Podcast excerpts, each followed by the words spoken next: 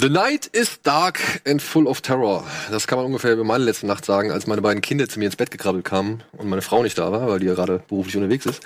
Aber the night is long und full of dead bodies. Das sagen wir, glaube ich, zur dritten Folge der achten Staffel Game of Thrones. Jetzt bei uns im Recap.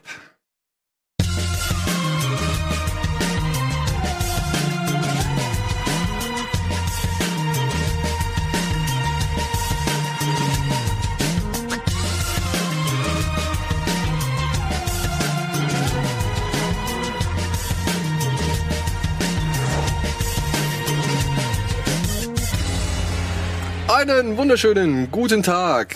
Herzlich willkommen zu einer weiteren Ausgabe Bada Binge Recap Game of Thrones achte Staffel. Heute mit Annabelle, mit Tim und mit Nils. Und ja, ich bin wieder aus Japan da. Also ich kann auch wieder mit dabei sein.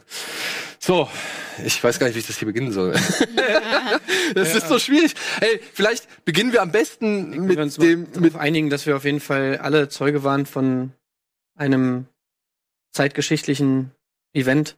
Auf jeden Äh, Fall. Also einem Meilenstein, sag ich mal, der TV-Geschichte. in diverse Wo Richtungen. wir jetzt alle sagen können, so dass wir alle Wir live dabei, waren sozusagen. Gerne hier fett Spoiler einblenden noch. Ach, Ja, genau. Macht mal den Ja. Spoiler-Alarm direkt da rein.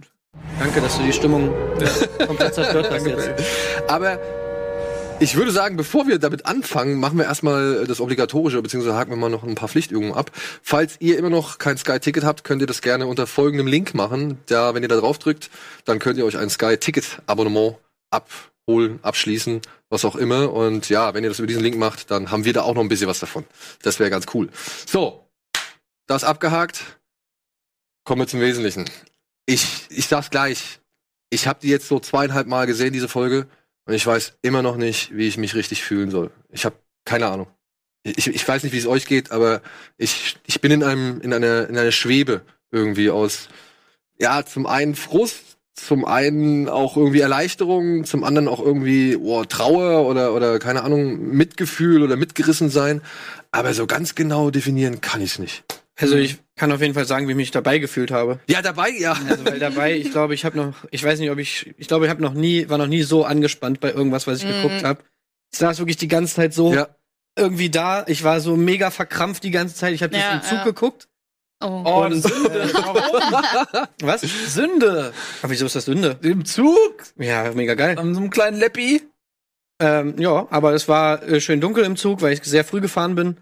Ähm, und ich war für mich alleine. Ich konnte mich da, hab mich da richtig drauf gefreut, das Mhm. zu schauen. Und ähm, ja, äh, Retina-Display, hammergeil.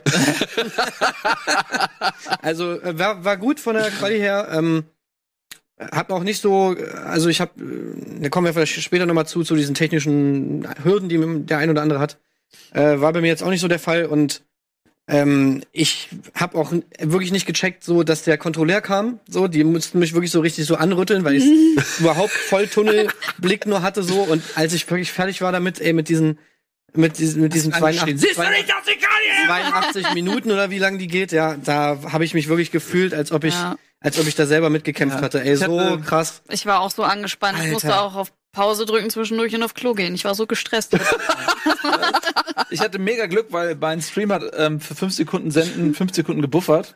Und so, dass ich quasi automatisch immer das in, in Etappen serviert bekommen habe, somit konnte ich das äh, ertragen. Aber ey, ich muss auch sagen, es war so ziemlich das intensivste ähm, Nicht-Kino-Erlebnis und selbst da würde es in, in dieser Rangliste würde es äh, schon eine gute Platzierung bekommen. Äh, das intensivste Erlebnis, was ich je hatte. Also ich saß auch vom Fernseher, ich konnte es nicht glauben und eine Intensität hat die nächste gejagt. Ähm, das war absoluter Wahnsinn. Ich weiß auch gar nicht, ähm, wo ich anfangen soll, jetzt darüber zu reden. Es gibt so viele Aspekte. Ja, Ich weiß auch gar nicht, wie lange So diese Folge hier gehen soll. Also, weil Das- man kann über so viel reden, es ist unfassbar. Ja, wollen wir, wollen wir vorne anfangen? Pass auf, du pass hast doch immer die Struktur. in Ich habe versucht, Hand. das Ganze ein bisschen zu Ja. strukturieren. Ich würde nur kurz einmal gerne äh, noch mit einstimmen. Ich saß, ich saß irgendwann saß ich so da, so da. Ich saß erst, du kennst mein Wohnzimmer. Ich habe hier die Couch. Auf, äh, auf der anderen Wand gegenüber hängt der Fernseher, ja, und dazwischen steht so ein kleiner Holztisch. Ich begann auf dieser Couch so hinten angelehnt, so egal, komm. Lass uns jetzt mal gucken. Irgendwann saß ich so on the edge of the seat, wie man so sagt. Ich habe mich wirklich so festgehalten und habe nicht verstanden, warum. Ja, ich habe wirklich nicht verstanden, warum ich so. Ey, warum, warum, warum bin ich jetzt so angespannt? Und dann in den finalen Minuten saß ich vorne auf meinem, also saß ich dann quasi hier auf der Kante von meinem Holztisch, ungefähr einen halben Meter von meinem Fernseher entfernt. Und ich weiß, in dem einen entscheidenden Moment dieser Folge habe ich wirklich, ich habe wirklich laut aufgeschrien. Yes! Oder irgendwie sowas. Oder ja! Ja. Irgendwie so ein, Ja, ja. ich habe wirklich, ich habe einen richtigen Schrei von mir gegeben so und wusste dann danach schon so ein paar Minuten später nicht mehr so, warum? Ja, was ist passiert? Ja, also deswegen, also es ist wirklich, Ja. es war krass, es war einfach echt. Ey, und bevor wir, ich würde vielleicht noch mal einmal kurz, bevor wir jetzt äh, so zu dem ganzen Inhaltlichen gehen und vielleicht hier und da auch ein bisschen daran rummeckern und so und, und irgendwie, wie wir das dann immer so machen, oder vor allem ich auch. Hm. Ähm, ich möchte nur mal sagen, dass das einfach das Team, also ich hab dir das Making-of gesehen? Ja. 40 Minuten, Ah, also das kann ich nur nicht. jedem empfehlen. Äh, Game Revealed, 40 Minuten geht das Making-of zu dieser Folge. Und wenn man sich das angeschaut hat, also wirklich äh, dieses Team, was, was die da geschaffen haben, einfach, das ist wirklich, sowas gab es noch nie. Und ich frage mich auch, wann das, Mhm. ob es das jemals oder wann es wieder so weit kommen wird, dass wir wieder sowas sehen werden. Ähm, 55 Nächte hintereinander, äh, irgendwie abends um sechs angefangen, morgens um fünf aufgehört. In, bei minus 14 Grad oder so haben die da gedreht in, in, in Irland. Ähm, das ist einfach unfassbares, also eine unfassbare Arbeit, die die da gemacht haben, dieses Team. Und ähm, ich weiß nicht, die haben so viel Herzblut und so viel Mühe und Arbeit da reingesteckt, dass ich da, finde ich, nur meinen Hut vorziehen kann und halt wirklich den tiefsten Respekt habe vor diesen Leuten, die daran mitgearbeitet haben und die so viel geopfert haben, wirklich, um, um dieses Werk irgendwie zu, zu vollenden und halt wirklich was geschaffen haben, was einfach für sich selbst steht und was so ein fucking Meilenstein einfach ist. Also, egal was wir jetzt darüber sagen über die Folge, ich finde, die ist einfach in der Hinsicht schon mal erhaben über allem so. Also Mhm. Aufwand und so brauchen wir gar nicht wirklich in Frage stellen. Ja. Das ist, äh, sowas hat man, glaube ich, als Fernsehzuschauer noch. Da hat man keinen Vergleich für. Nee, also nee.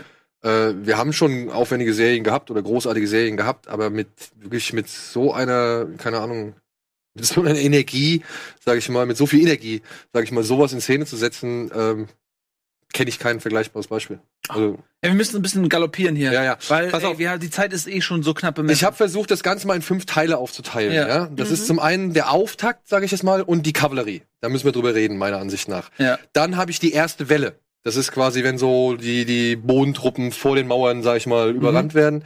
Rückzug und das Halten der Mauer, Mhm. wo auch dann Melisandre nochmal einen entscheidenden Auftritt hat. Und dann in Winterfell, diese ganzen Passagen, die halt innerhalb des Hofs passieren. Und ja, dann Verzweiflung und Tod habe ich den letzten Part genannt. Das ist so am Mhm, mhm. Baum und Mhm. alles, was Ja. in dem, zu dem Zeitpunkt rum, so kurz vor dem Ende, was da so rum passiert. Also ich denke mal, das könnte wir, könnten wir so, da könnten wir uns fest dran abarbeiten.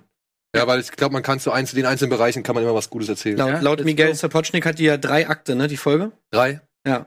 Suspense. Ähm, dann irgendwie dieser, dieser Mittelteil ist sozusagen so, ähm, so ein Horror-Movie, meint er irgendwie, und der letzte Teil ist ein Action-Movie. Der letzte Teil. Also so hat er es so konzipiert, dass es sozusagen so Mhm. drei Akte gibt, ähm, um halt zu vermeiden, dass bei dieser Schlachtlänge der, der, das, das Publikum oder der Zuschauer halt gelangweilt wird von. Also, das hat er definitiv geschafft. Ja. Wer da gelangweilt ist, der, der muss mal zum. Ja, aber auch durch diese Abwechslung, gehen. ne? Ja, natürlich, aber Ja. es ist die Abwechslung, klar, aber es ist. Ey, wir wollen einfach vorne anfangen. Ja, ja, ja. Das ist schon so diese erste Szene, ne? Als es erstmal diese totale Dunkelheit. Ich fand das so intensiv. Äh, mich hat das gar nicht gestört, dass man nicht so viel gesehen hat, weil dieses Unbekannte, was da lauert in der Dunkelheit, äh, das wurde so geil eingefangen, äh, wie, die, wie die da alle standen. Niemand hat was gesagt. Ähm, das war so die totale Ruhe vor, de- vor dem Sturm. Und dann, äh, ich muss ein kleines Disclaimer davor setzen. Als jemand, ich glaube, jeder, der schon mal ein Strategiespiel gespielt hat, der wird die Verteidigungsstrategie Winterfells bemängeln. Was da, also das war jetzt, ein General würde sich ähm, wahrscheinlich umdrehen und weggehen, wenn er das sieht. Ähm, aber das mal außen vor, da kann man hinterher vielleicht noch ein bisschen drüber reden. Nur mal über das Inszenatorische gesprochen. Wie dann diese Flammen in der Dunkelheit der Dothraki, äh, die Dothraki-Schwerter so aufleuchten, so Mhm.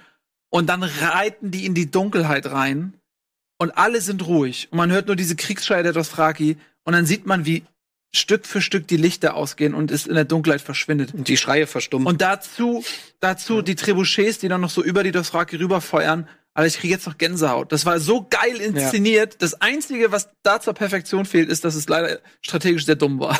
Alle, alles daran war strategisch dumm. Der, Ja. der Charge in die Dunkelheit war dumm. Äh, Ja. dass, die, da, äh, dass die Trebuchets einfach ähm, nicht die ganze Zeit feuern, sondern irgendwie drei, also äh, jede Trebuchet irgendwie einmal gefeuert hat und dann nie wieder, dass die Trebuchet von der Schlachtanordnung irgendwie dumm stand und also das mal außen vor, das, das, aber oh mein Gott, war das gut. Ey, okay, aber dazu mal gefragt, also ja, ob das das nicht die krasseste super Mittelalter Schlachten, Schlachtentechnik ist. Ja. Das mag so sein, aber ich meine, was machst du denn mit einer Kavallerie?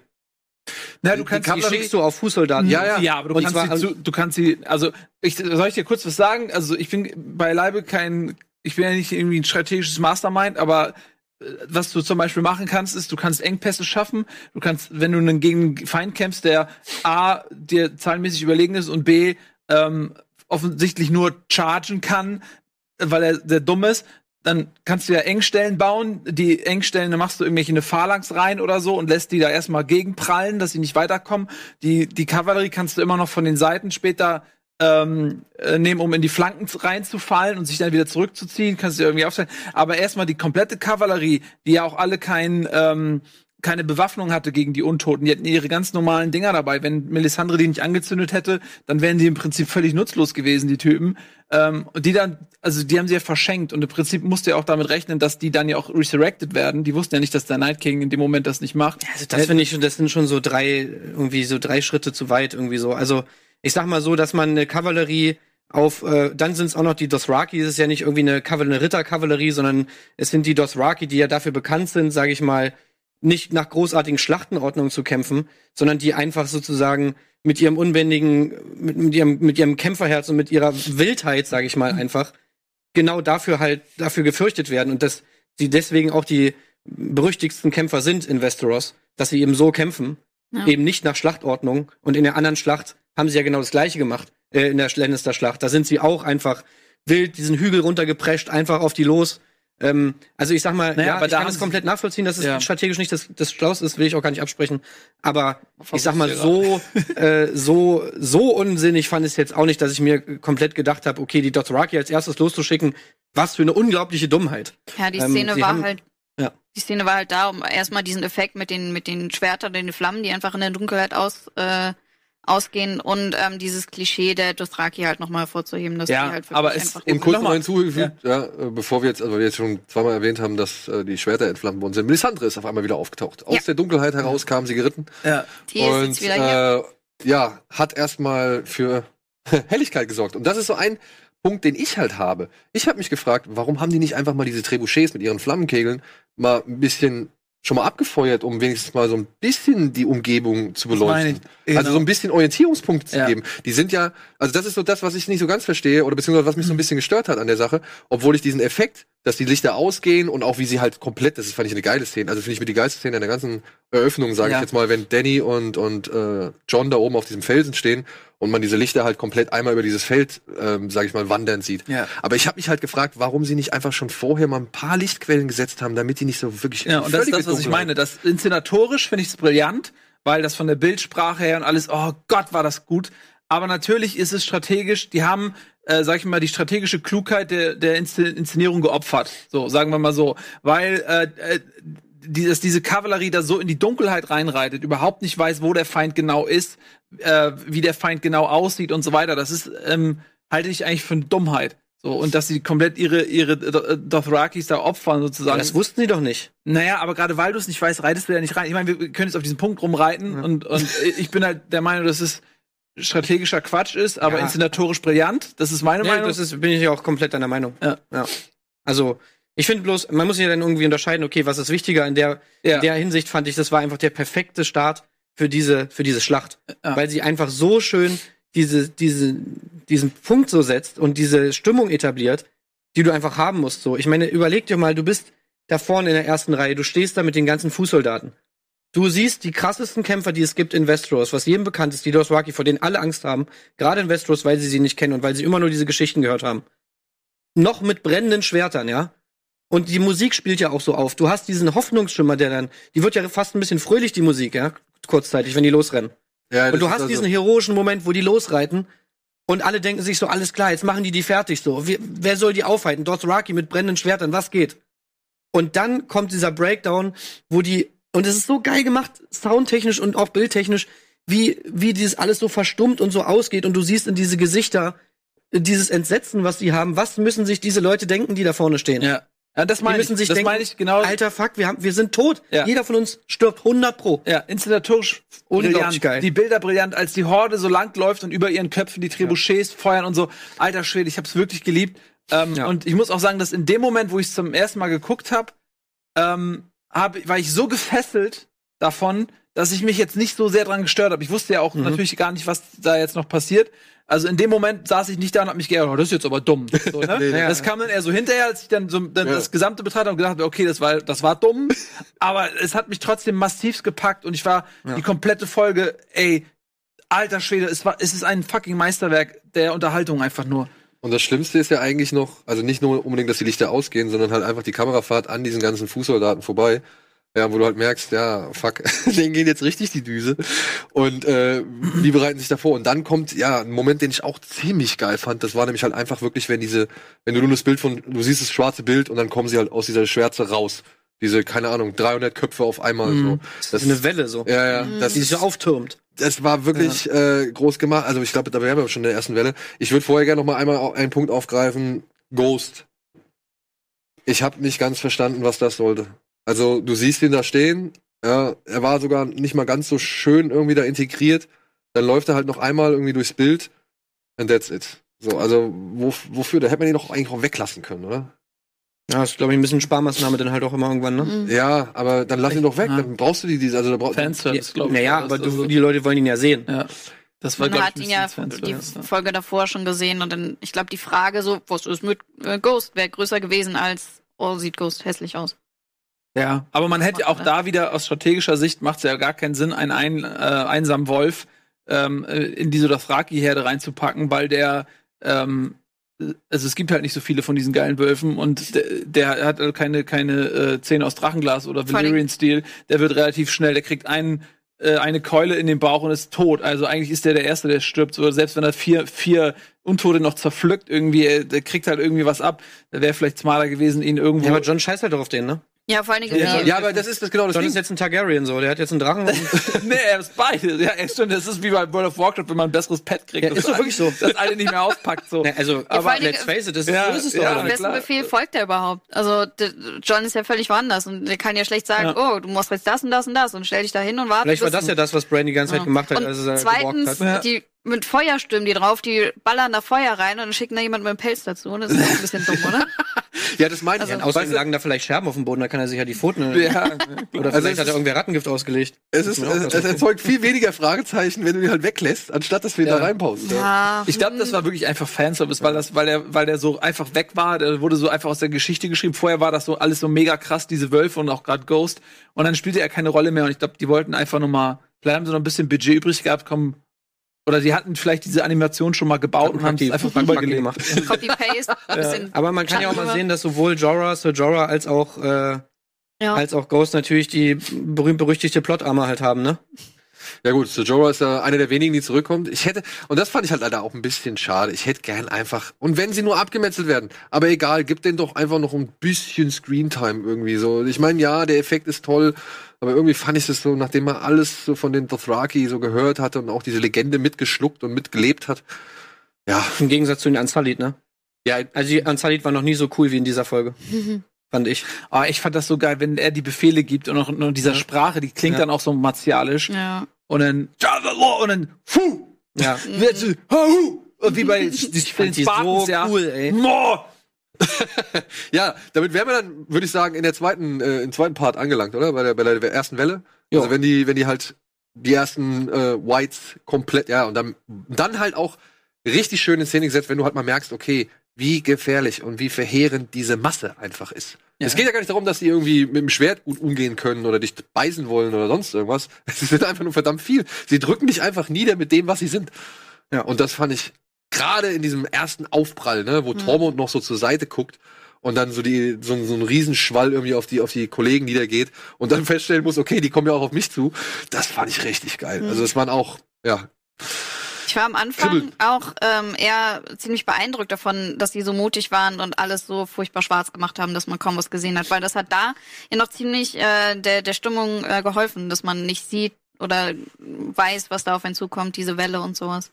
Um auch. Also da fand ich es noch richtig gut, dass es so dunkel war. Genau, ja, und da fand ich es auch noch richtig gut, dass man äh, das Ganze relativ schnell geschnitten hat. Also, dass du ja immer nur einzelne Sekunden oder Bruchteile einer Sekunde gesehen hast, wo irgendein Körper auf einen anderen Körper prallt. Das finde ich cool, um halt einfach mal zu verdeutlichen, wie lang diese Kette ist, wie, wie groß die Wucht ist, wie einzelne Leute darauf reagieren und so weiter. Aber dann. Ja, Aber auch alles immer von der Seite gerät mit 20 Leuten im Hintergrund, ne? Also Ja, ja. das muss man halt auch mal sehen. Hm. Wie viele Ja. Leute da in den ganzen Bildern stehen, in Steht- diesen kleinen wurde in Schnittbildern. Wurde wie in viel- diesem wie Making of viele Leute erklärt, wie sind. viel, wie viele Komparsen da am Set waren? Mm, ja, haben sie vielleicht gesagt, weiß ich aber jetzt nicht mehr so genau. Ja, aber es waren das auf jeden mich Fall unfassbar interessiert. viele. Das hätte mich mich auch Ja. interessiert, wie viele Leute, wie viel Real-Life-Charakter, also wie Also viele Menschen da einfach- 750 waren on-set, aber das beschließt natürlich auch die Leute hinter der Kamera mit ein. 750. Mhm. Ja, gut, aber da kannst du ja mal davon ausgehen, dass locker 500 Extras da am Start waren, um eben diese Soldaten zu verkörpern. Meiner Ansicht nach, würde ich Ja. so behaupten. Ja, Weil die haben ja auch in dem, in dem Making-of gezeigt, wie die diesen Trench gebaut haben. Allein das war Mhm. schon viel zu heftig. also das ist so ein kleiner Trench, ey, denkst du so im, im, im, Mhm. in der Folge, wie unfassbar aufwendig ist es, diesen Trench zu machen. Dass der wirklich brennen kann und so. Hm. Und äh, unglaublich. Naja.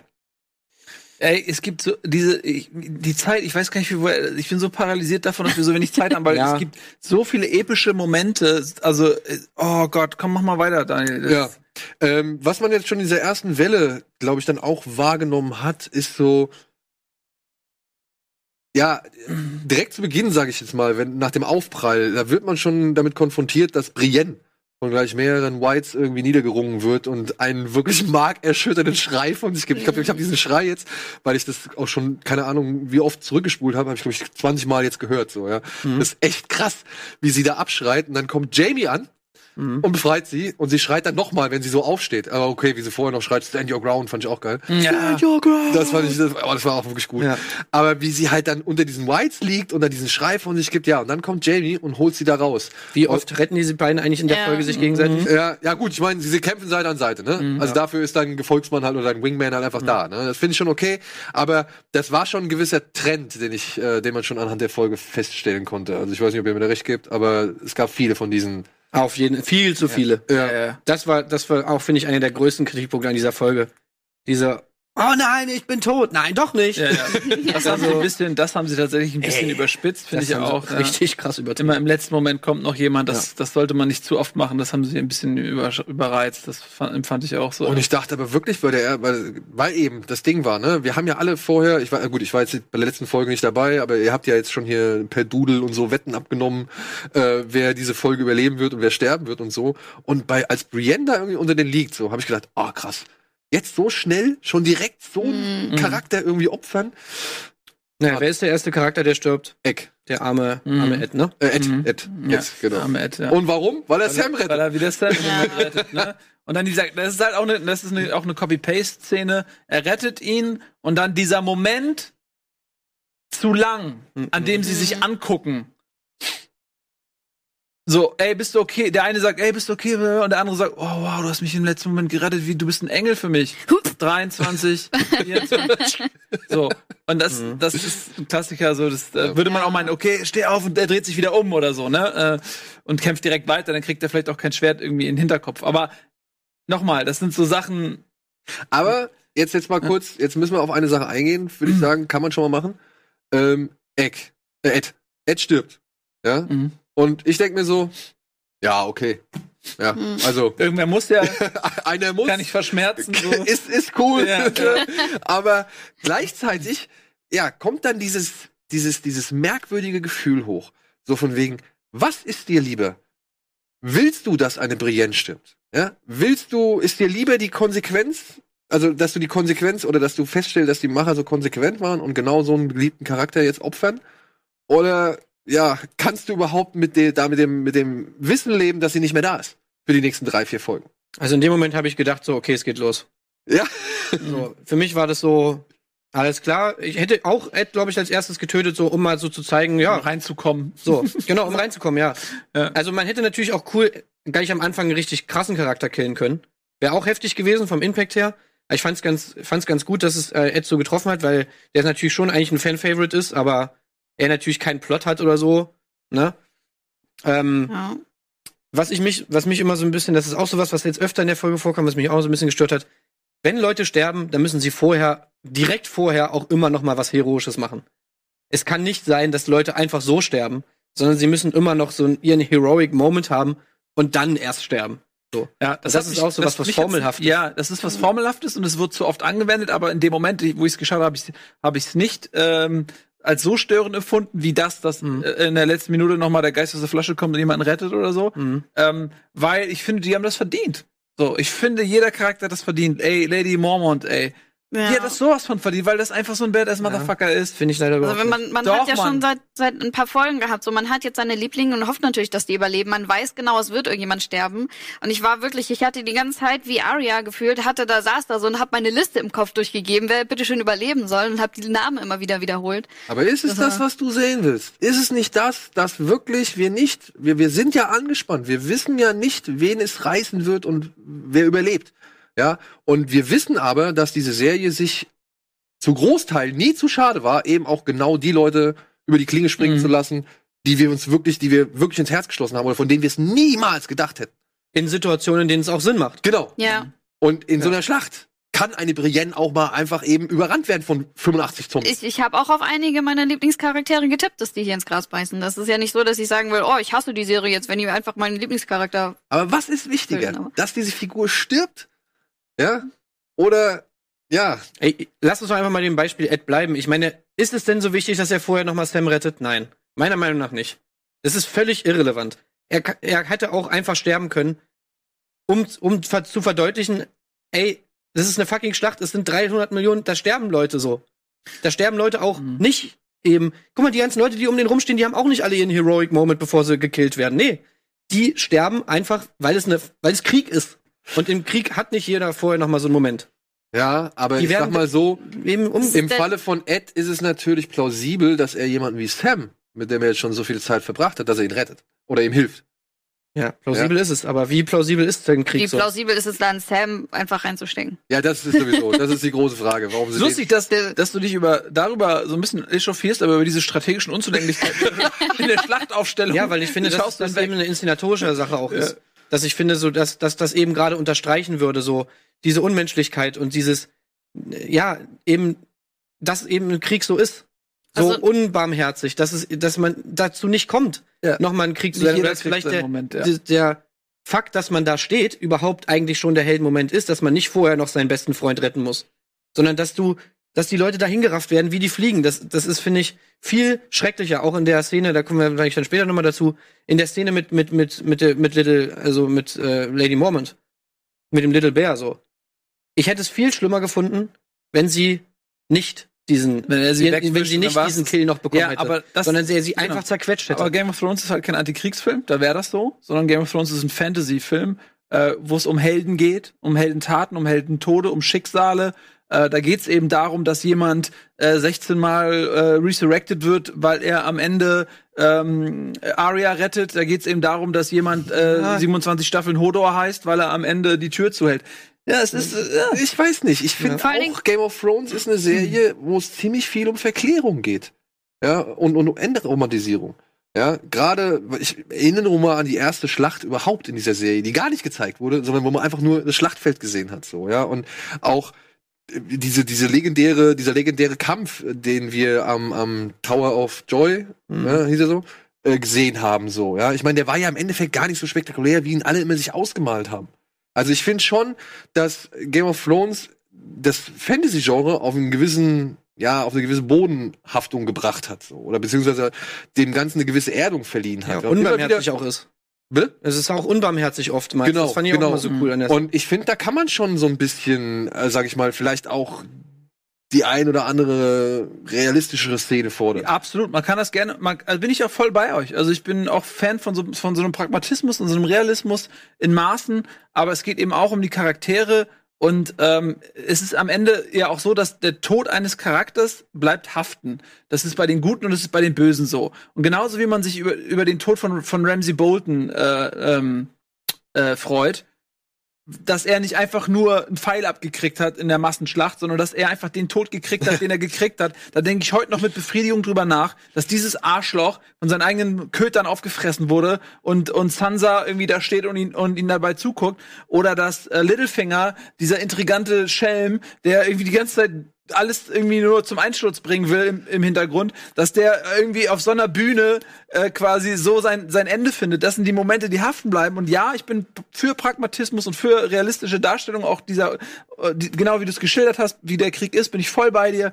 Aber eben, wenn du dann zurückblickst auf diesen Charakter und denkst, ey, das war sein Ende, dann hat eben jeder noch mal eine gewisse Bühne bekommen und es ist es ist nun mal ein eine Fantasy Stück es ist eine Bühne wenn du so willst und ähm, mir bleibt das dadurch halt irgendwie An dem- auch in Erinnerung An dem Beispiel von Ed ist es ja auch so, dass das halt fucking die letzten richtigen, also Ed und Sam waren die letzten richtigen Nightwatch-Leute. Ja. Und ähm, diesen Moment, also diese Sekunde, die ich gebraucht habe, um, um Ed von hinten zu erstechen, war halt dieses so, oh shit, jetzt gibt's keine Nightwatch mehr.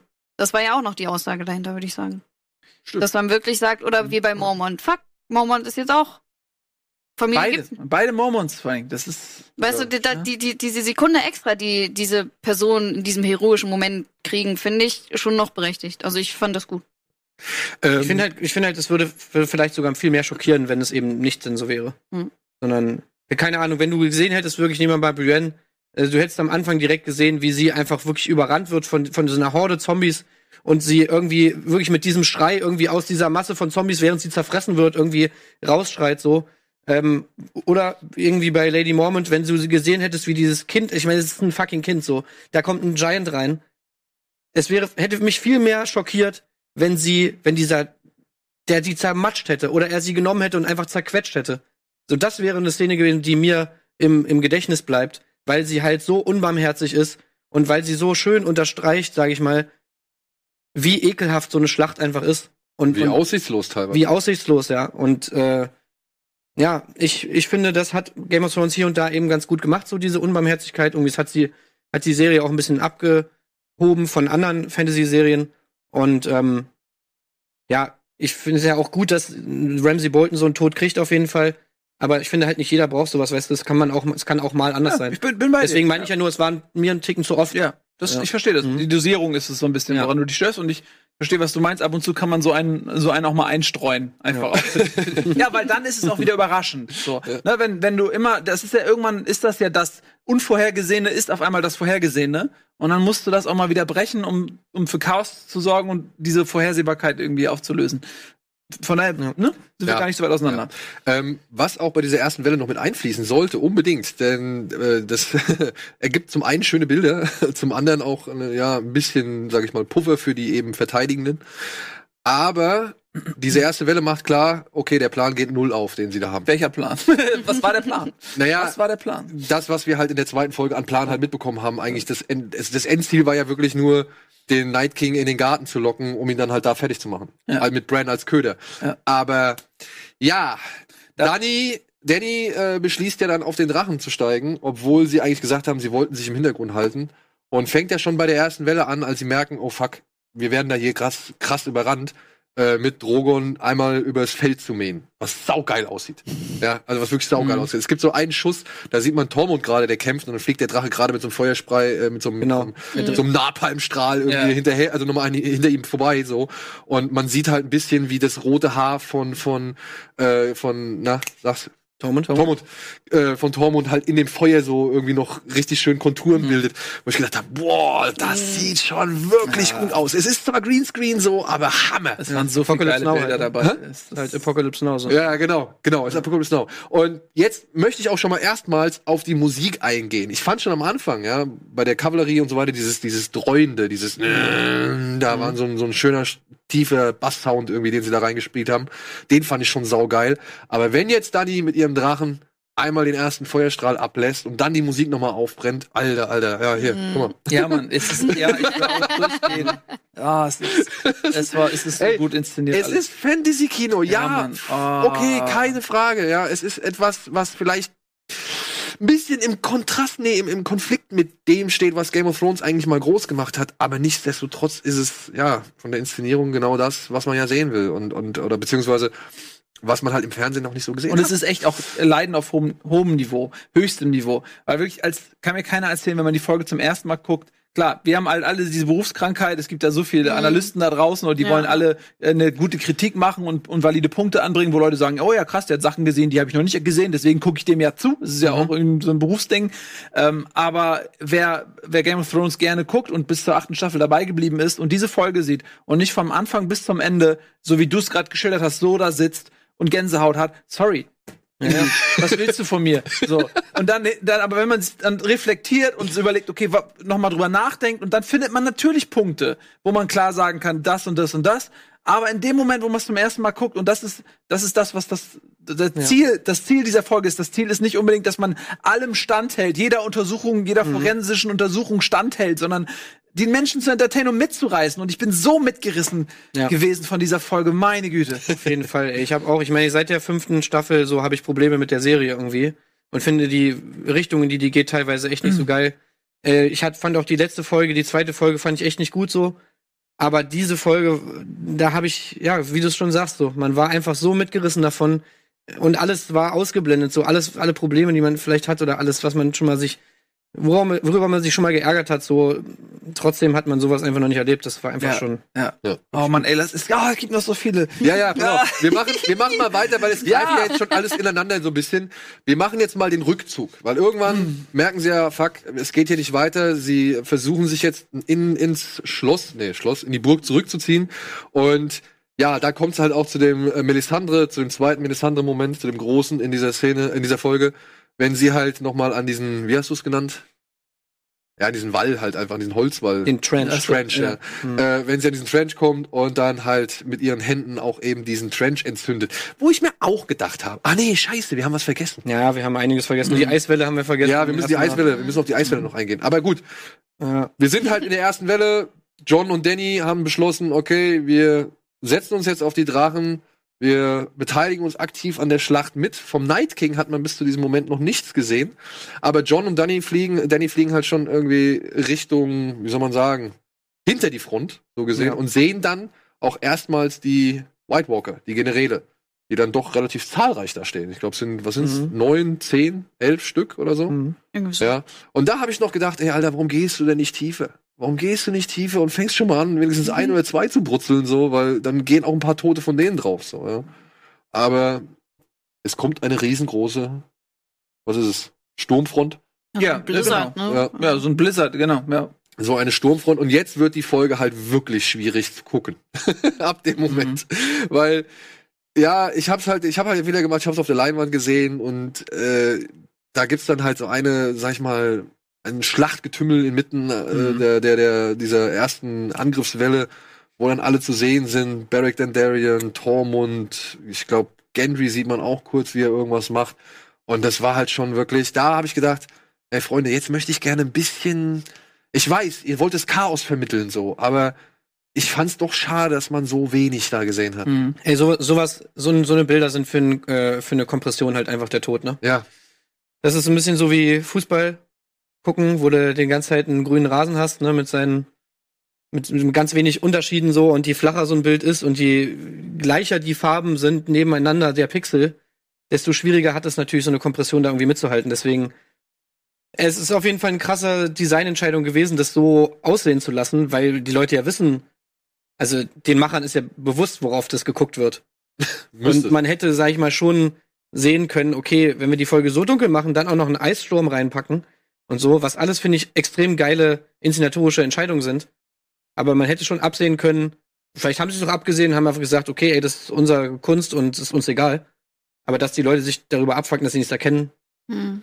das, Das, aber genau, das spiegelt, ja, das stimmt, ne? Aber das ist ja auch genau das, was die Charaktere in dem Moment sehen. Der genau, Gedanke aber nicht ja, aufgrund dessen, sondern aufgrund von Kompression, okay, gut, Internet. wenn das technisch nicht funktioniert, okay, Ja. aber auch ohne diese Probleme ist die Folge natürlich sehr dunkel, so, ne? Ja. Und sehr Nee, schwer das- zu das- erkennen. das ist genau, und ähm, abgesehen von diesen technischen Problemen, die, glaube ich, existieren, die aber, die man schwer ankreiden kann, den Machern Mhm. und so weiter. Das ist ja eher, ich glaube, man kann eher über die Entscheidung diskutieren, das so düster überhaupt gerne grundsätzlich zu machen.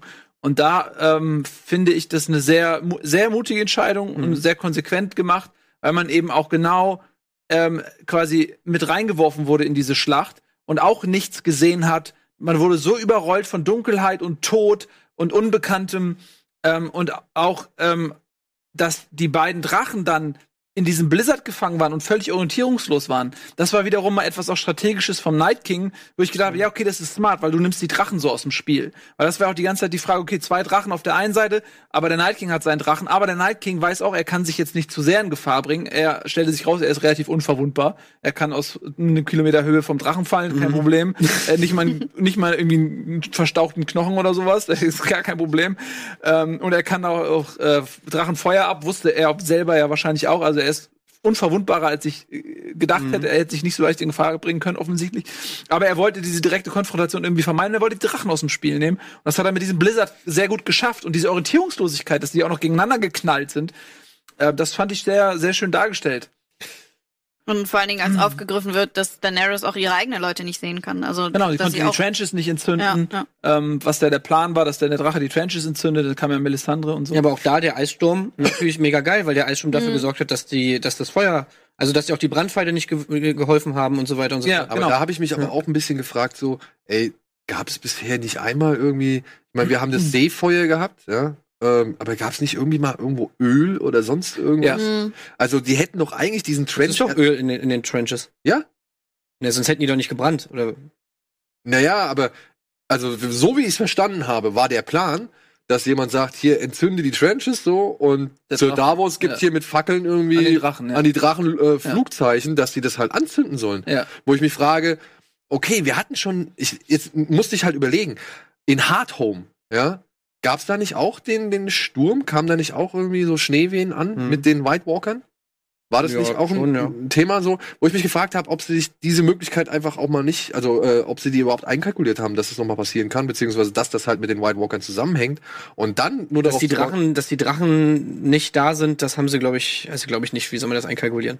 Also Ja. hätten sie machen können, aber das sind so, lass uns da nicht so lange drüber aufhalten. Nein, Also ich, was- ja. es die- ist was- einfach nur, es hat mich verwundert. Ja, Ja. was mich Ja. eher verwundert hat, ist, dass die halt, also es ist ja jede mittelalterliche Belagerung hat Teergruben und äh, äh, die genau ja Ölurnen, auch. die dann da so Ja. runtergeworfen werden auf die Belagerer, ähm, dass halt äh, diese Verteidigung, ver- also generell, dass du so viele Truppen, klar, ich habe auch überlegt, okay, die haben so viele Truppen, die passen wahrscheinlich alle- gar nicht nach Winterfell rein, sodass du wahrscheinlich irgendwie auch in einer offenen Feldschlacht, Feldschlacht irgendwie gehen musst. Aber die haben, die Verteidigung fand ich halt auch da, ein bisschen lame, dass sie dann erst die Tore aufmachen, in diesem kompletten Chaos die Tore aufzumachen, war ja schon ein massives Risiko, auch wenn dann die Anzahl den Rückzug gedeckt haben, aber das ist schon echt in so einem Chaos, die Mhm. Tore da zu öffnen, hui. Und dann, die Bogenschützen haben nichts gemacht, also ich hätte erwartet, feuern die?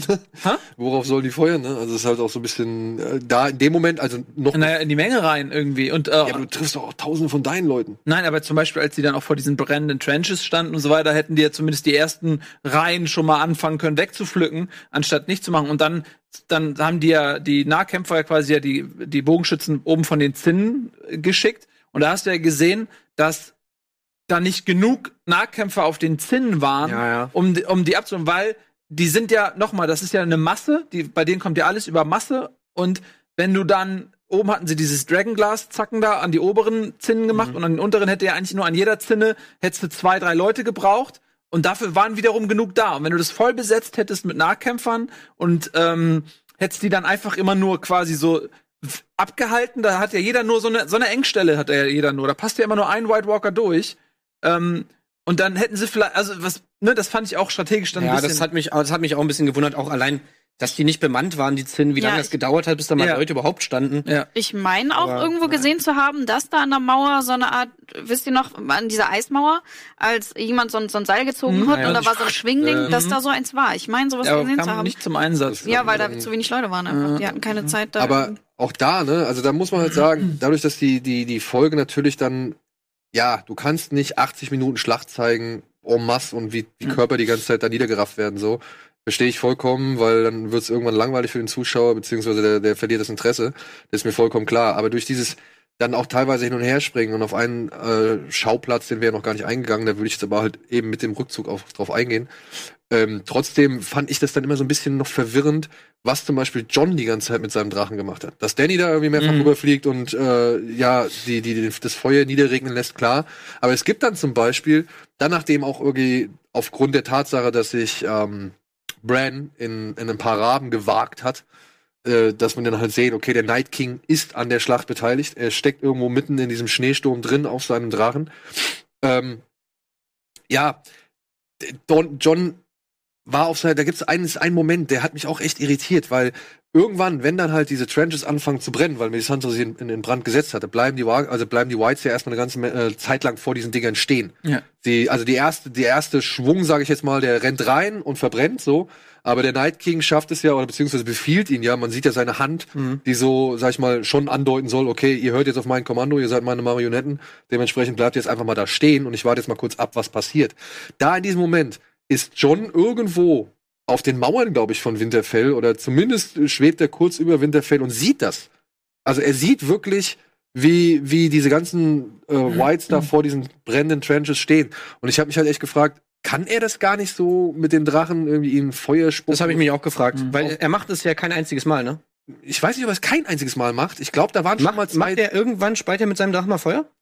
Ich, wie gesagt, ich bin mir nicht hundertprozentig sicher, aber ich meine, ich habe schon zwei Strähle irgendwie auf die, parallel auf die, auf die White Diese Linie eine gehen Szene, ich weiß, was du meinst, da war ich mir aber auch nicht sicher. Ja, und dann schwenkt ja die Kamera hoch und zeigt ja zum ersten Mal, wie er dann den Night King auf seinem Drachen sieht. Aber da frage ich mich halt, ey, du siehst, wie die alle da stehen. Hilf denen doch. Dezimier die doch noch weiter. Beziehungsweise sorg doch auch dafür, dass sie irgendwie noch zusätzlich brennen, so. Und die vielleicht den, den Flammenteppich noch größer zu machen. Keine Ahnung wie. Also das, da fand ich irgendwie so ein bisschen, da wurde dramaturgisch ein bisschen forciert und gestreckt. Ja.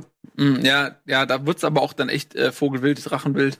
Äh, in, in der Szene, da war dann so viel Chaos und Getümmel, ähm, dass man auch, also auch wenn man dann im Nachhinein sich mal die Rolle jedes Einzelnen anschaut, dann hat John, und da haben sie aber auch sehr schön mit der Erwartungshaltung gespielt, weil John ja eigentlich sozusagen als der äh, Azor Ahai oder also als der Erlöser sozusagen von allen angesehen wird.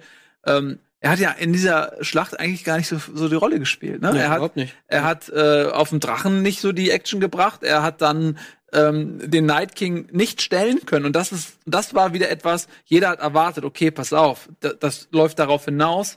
Er ist der Held, er, er hat das Schwert, was benötigt wird, er kämpft ähm, jetzt gegen diesen Night King und läuft ihm so hinterher. Und das war eigentlich schon wieder, das war, das war fast schon wieder Meta, ne? Also, Ja, ja, klar. wie er den dann nicht kriegt, ne? Und alle, so, und dann dieser Endkampf, nee, jetzt nur so billig. Der Night King lächelt dabei die ganze Zeit so Ja. So, also, oder so geil. Also ich fand's ja so Hammer, wie der Night King in dieser Szene auch war. ja. Weil er war so, ich hatte das Gefühl, genau, dass es eben so Meta war, dass der Night King eigentlich uns anguckt, Mhm. uns Zuschauern und so sagt so, nee, so läuft das nicht. Guck mal hier, zack. Genau. Und das war, und das fand ich wieder Ja. gut, weil ich liebe es immer, wenn Charaktere irgendwas machen, wo du denkst, okay, das war sausmart von dir. Mhm. Du hast jetzt nicht, ähm, da gibt's nicht irgendetwa, irgendein Ziel, auf das hingeschrieben wird und dann wird alles gebogen, nur damit man an diesem Ziel ankommt, sondern der hat was Smartes gemacht, weil der Night King wusste, okay, ich bin gegen Jon Snow verwundbar, der hat diese Valyrian Steel Waffe. Mhm. Es macht für mich überhaupt keinen Sinn, mich in diesen Zweikampf zu stürzen. Das macht keinen Sinn für mich. Ich bin jetzt nicht der Typ, der diese Ehre hat und sagt, ich muss diesen Zweikampf machen. Er sagt, Ey, wisst ihr was? Ich lasse hier meine Henchmen mal eben aufstehen, die, die kümmern sich um dich und ich gehe jetzt dahin, wo ich will, nämlich zum zum äh, Three-Eyed Ra äh, Three-Eyed Raven. Ähm, und den will ich ja haben. Ja, aber so. nicht nur das. Ich meine, auf der anderen Seite ist es auch einfach so ein, so ein, so ein Fick dich Move. Weil er einfach Mhm. in diesem Moment, er guckt John in die Augen Mhm. und ich meine, in diesem Moment, wo er die hoch, das ist ja das Ende der Schlacht. Mhm. In, und Ja. er guckt John dabei in die Augen, in dem Moment, wo er die Schlacht entscheidet. Ja. Weil er genau weiß, alle, die hier tot sind, stehen wieder auf. Ihr habt keine Chance, wenn ich das mache. Das ist der Endmove. Darauf hat er die ganze Zeit gewartet, Ja. während er John anguckt und sagt Ja. so, hey, guck mal hier so. Ja. Ich kann jetzt mich umdrehen, ich kann hier reinspazieren, ich kann deinen Bruder killen. Ja. Ich kann alles machen. Du kannst nichts dagegen tun. Mit diesem scheiß Grinsen auf der Fresse. Äh, das ist einfach, äh, also ich meine, da merkt man ja auch, dass der Night King ja anscheinend irgendeine Persönlichkeit hat, ne?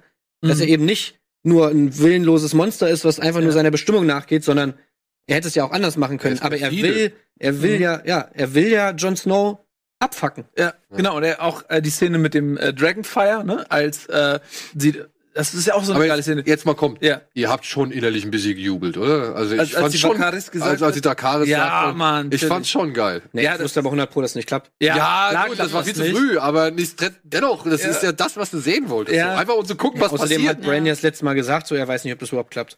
Es wurde ja, es Das wurde- war ja das Foreshadowing des Todes, wo du Ja, genau wusstest, ja, okay, Ja, ja. es wird auf jeden Fall nicht klappen. Ja. Ähm, aber auch da, worauf ich hinaus wollte, ist, dass er auch dieses suffisante Grinsen hatte, Ja. wo äh, als Dani dann realisiert, okay, das hat nicht funktioniert, da kommt auch dieses kleine diabolische Grinsen Fand ich und Hammer. dann, wie er dann auch den Speer nimmt und er wirft den und diese Wiederholung der Ereignisse, Mhm. ähm, als die den, als er den ersten Drachen ge sich geholt hat, so da hat man richtig gesehen, er er hatte richtig so, ein Lächeln so, ne? Und er hat nicht getroffen, aber das wirkte wie so eine fast wie so eine Sportveranstaltung, wenn so zwei alte Rivalen sich treffen Ja. und diese Ironie, dass er schon wieder schmeißt und so und sie haut ab und so und er hat ja nicht getroffen zum Glück. Ich muss allerdings sagen, Hm. ich fand das Drachenknäuel leider nicht ganz so geil. Da ist mir ein bisschen zu viel abhanden gekommen an Informationen. Also ich habe irgendwie beim zweiten Mal, also beim ersten Mal habe ich so ein bisschen mitbekommen, okay, der hat den am Hals erwischt, den Mhm. Viserion irgendwie, damit, weil den dann hier irgendwann die ganze Zeit auch am, Ja. an der Seite irgendwie Feuer raus spie, aber trotzdem Im alles Gesicht, in allem. Bitte? Mir so die Hm. Gesichtshälfte so abgefasst. Genau, aber irgendwie kam man da Ja. am, am Hals kam dann Genau. auch immer irgendwie Mhm. Feuer noch raus, also dieses Eisfeuer. Aber ja, muss ich sagen, in diesem Gewittersturm zwei CGI-Wesen plus Menschen hinten drauf, die Mhm. noch irgendwie gezeigt werden müssen. Das fand ich ein bisschen too much. Also das war mir doch ein bisschen zu hektisch. Da hätte ich halt ein bisschen mehr gesehen, weil ich fand diese Szenen so schön, wenn wenn Danny und John über die Wolken steigen Mhm. und dann an diesem Nachthimmel sind. Drachenzähmen leicht gemacht, Szene. Genau, aber die fand halt, sorry, aber auf sowas stehe ich. Ey, ja. ich fand's auch sah hammergeil aus. Ja. Eh, also ich meine, da waren so geil, äh, auch diese Szene, wenn der Night King, nachdem ja also die Drachen auch schon alle abgestürzt sind und was weiß ich, wenn der Night King halt, bevor er noch die, die äh, Toten auferstehen lässt, wenn er dann halt ähm, einfach nur vor diesen reingefrästen, was weiß ich, in dieser reingefrästen Mhm. Öffnung in diesen Flammen steht. Hammerbild. Also könnte ich mir anhalten, ausdrucken, an die Wand hängen. Mhm. Perfekt. Ja. Ja. wirklich perfekt. Ich weiß nicht, wie ich das. Äh, ja. Ich würde gerne noch ein paar auf andere Sachen eingehen, weil ich einmal noch den Lyanna-Moment, weil da bin ich nämlich tatsächlich so ein bisschen mehr bei Tim. Ich fand, ich fand das leider sehr dumm. Ich muss sagen, weil Lyanna hat man A, nicht wirklich großartig kämpfen sehen, was so ein bisschen, glaube ich, auch Teil der Gewerkschaftsprobleme ist in Amerika. Also ich glaube, man darf Kinder nicht sowas machen lassen. Ja, und dann steht die halt vor diesem Riesen und sie hat nicht mal eine Waffe in der Hand. Ja, Ja, doch, ja gut, diesen Dolch dann. Also, sich- Nee, ich glaube, sie hat in dem Moment hat sie keine Waffe und da hätte ich es halt einfach besser gefunden, wenn er einmal auf sie Ja, drauflatscht. Bumm. das hätte schon, das hätte, wäre schon Mhm. lustig gewesen, aber das ist, glaube ich, auch ein Stück weit Fanservice, weil sie ist ein unfassbar beliebter Charakter. Ähm, und den wollten sie nicht so gehen lassen. Das machst du vielleicht eher mit irgendwie, keine Ahnung, das ist schon. Die, ich glaube schon, dass die Macher auch sehr sensibel sind und sehr genau die Strömung wahrnehmen und wissen und so. Und das wissen. Unmutig sind sie in der Szene für mich gewesen. ja, äh, ey, man hätte es machen können. Es Sie ist- hätten jetzt gesagt, wir hätten es gefeiert. Ich glaube, viele Leute hätten es mega kacke. Oder man kann aber auch sagen, und da habe ich eher, also da habe ich ein bisschen mehr Verständnis, die sind ein bisschen zu, zu, ja, die können sich, wie soll man sagen, zu Produkt verliebt. Ja, weißt du, was ich meine? Also, sie, sie sagen ja in dem Inside-Dings ja auch, dass sie halt ja wirklich Fans von ihr geworden sind, weil Ja, die Kleine genau. halt Mhm. diesen ersten Mhm. Auftritt ja so Mhm. bravourös abgelegt hat, den sie hatte. Und sie selbst sind ja Fans von ihr geworden. Mhm. Und deswegen haben sie ihr den Moment gegönnt. Das finde ich verständlicher, als zu sagen, ich gönne das, weil Leute das von uns erwarten. Ja, wenn sie sich da hinstellen und sagen, ey, wir möchten, die, wir möchten, also wir, wir haben die Figur so gern, Ja. deswegen soll die ihren Moment aber das kriegen. Fanservice schließt sie selbst ja auch ein, wenn sie Fans sind. Also. Ja, klar. Ey, also, unter dem Gesichtspunkt her finde ich es dann auch okay. Weißt du, wenn das eher so ein Metading ist, dass man es fürs Team macht oder so, dann kann ich das auch noch verschmerzen. So fand ich Also, weißt du, es ist auch so vorhersehbar. Weißt du, in, in dem Moment, wo dieser Giant durch die Tür kommt, weißt du doch genau, was passiert. Ja. Du weißt doch, dass die, dass die den fertig macht. Und da hätte ich einfach gerne gehabt, weißt du, dass, dass es mich eben gerade dann nicht abholt, sondern Mhm. ja, dass er dieses kleine Kind einfach nimmt. Und Mhm. in der kann sie doch sogar nehmen, weißt du, und dann hast du sogar ihre Rüstung ja mal knacken gehört so. Und dann hätte ich gerne so einen so einen äh, Moment gehabt wie bei äh, äh, Dingsbums äh, Oberyn, weißt du? Ach so. Mhm. So ein Moment, wo du einfach da sitzt und so denkst, Alter, was zur Hölle, was passiert hier ja, das gerade? war eigentlich oberen umgekehrt. Mhm. Ja.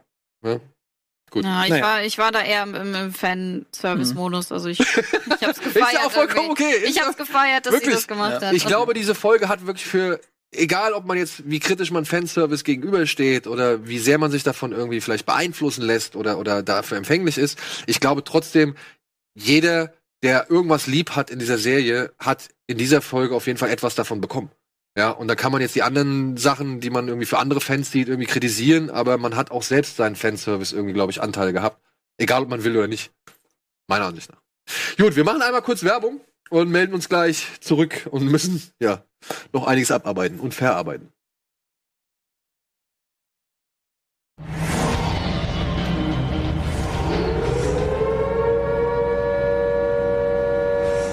So, willkommen zurück zur ja, Recap-Ausgabe der dritten Staffel, der, nee, der dritten Folge der achten Staffel Game of Thrones, The Long Night. Und ja, wir sind jetzt so, sag ich mal, die Hälfte haben wir geschafft ungefähr. Ja. Ich überleg grad, das kann auch eine Niemals. Anspielung sein auf, Drittel. Auf Brienne. Sie ist ja auch ein langer Ritter. Eigentlich. Es könnte sogar eine Anspielung sein auf die Prequel-Serie, die ebenfalls The Long Night sein können, äh, heißen soll, Ja. aber das ist nur meine Theorie. Ja. Ich glaube, du liegst da näher. Ja, ne? Wieso? Wir haben doch ungefähr die Hälfte jetzt schon geschafft, Alter. Wir haben eine Stunde über die Folge geredet. Und die Hälfte von der Sendezeit haben wir geschafft. ja, haben uns auch sehr zusammengerissen, glaube Ja. ich, an der einen oder anderen Stelle. Und Aber auch wir müssen noch mal, wir müssen noch mal auf ein, zwei, sag ich mal, Ja. Charaktere eingehen. Wir haben auch Da überlasse Moment ich jetzt verloren. einfach mal Annabelle Und das zwar Wort. hier, mein, mein, mein Honorable Mention möchte ich äh, Grey Worm widmen, den ich eigentlich gar nicht so cool finde. Aber ich fand das doch schon sehr tragisch, wie er da äh, bei der Verteidigung äh, vor der Tür stand und da sein, sein Seil in der Hand hatte und seine Leute ausgesperrt hat. Und diese, diese Sekunde, wo er sie, wo er nochmal in die Richtung geguckt hat und gesagt, ja, scheiße, aber ich muss das jetzt leider machen. Boah, das sind halt meine Leute, mit denen ich ja eigentlich zurück auf die äh, Schmetterlingsinsel fahren wollte und mein schönes Leben mit Missandei verbringen wollte. Ohne Geschlecht. Gut. Ich muss sagen, ich habe diese Szene erst beim zweiten Mal realisiert. Hm. Das ist leider irgendwie so ein Nebeneffekt, glaube ich. So Es war ja auch nur ein ganz kleiner Moment, aber Ja. ich finde das trotzdem noch mal ziemlich tragisch, dass er. Ich hab's beim ersten Mal gucken auch nicht gecheckt. Das war da, wo er sagt, äh, haltet, also deckt den Rückzug, ne? Ja, ja, Sagt genau. Also und Tür und und jetzt sind die den Rückzug äh, so ziemlich geglückt. Jetzt sind da noch zwei Reihen seiner Ansalit und die können leider nicht mehr in den Ja. Rückzug antreten. Genau, dann fegt er die Brücke so runter und Ja, wird viel- zum Trench sozusagen. Vielen Dank, sterbt Marco. Ja. Und was wir dann, wo wir jetzt da halt schon drin sind, also wir sagen mal, wir sind jetzt in Winterfell, wo wir jetzt auch Mhm. mal dann eine Situation aufgreifen müssen, über die wir noch gar nicht gesprochen haben, die Krypta. Denn in der Krypta befinden sich ja jetzt nun auch einige liebgewonnene Charaktere, beziehungsweise Charaktere, die halt nicht wirklich an der Schlacht teilnehmen können und ja auch das eben einsehen müssen, dass sie jetzt wirklich nicht gerade die, ja, das stärkste Glied der Kette sind oder wären, wenn sie jetzt da oben mittümmeln sich würden, tummeln sich würden. Und ähm, ja, ich muss dann aber echt sagen, ich finde den Plan ein bisschen blöd, die da unten in die Krypta zu sperren. Ja, natürlich.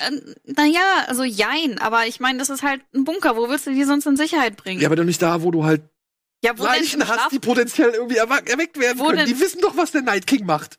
Aber die- wo denn sonst? Da oben im Schlafzimmer oder irgendwo im Türmchen? Und ist ja auch mega bescheuert. Ey, da gibt es so einen geilen O-Ton von, von Tyrion äh, im Making-of, wo er halt wirklich sagt, so wie dumm das eigentlich war.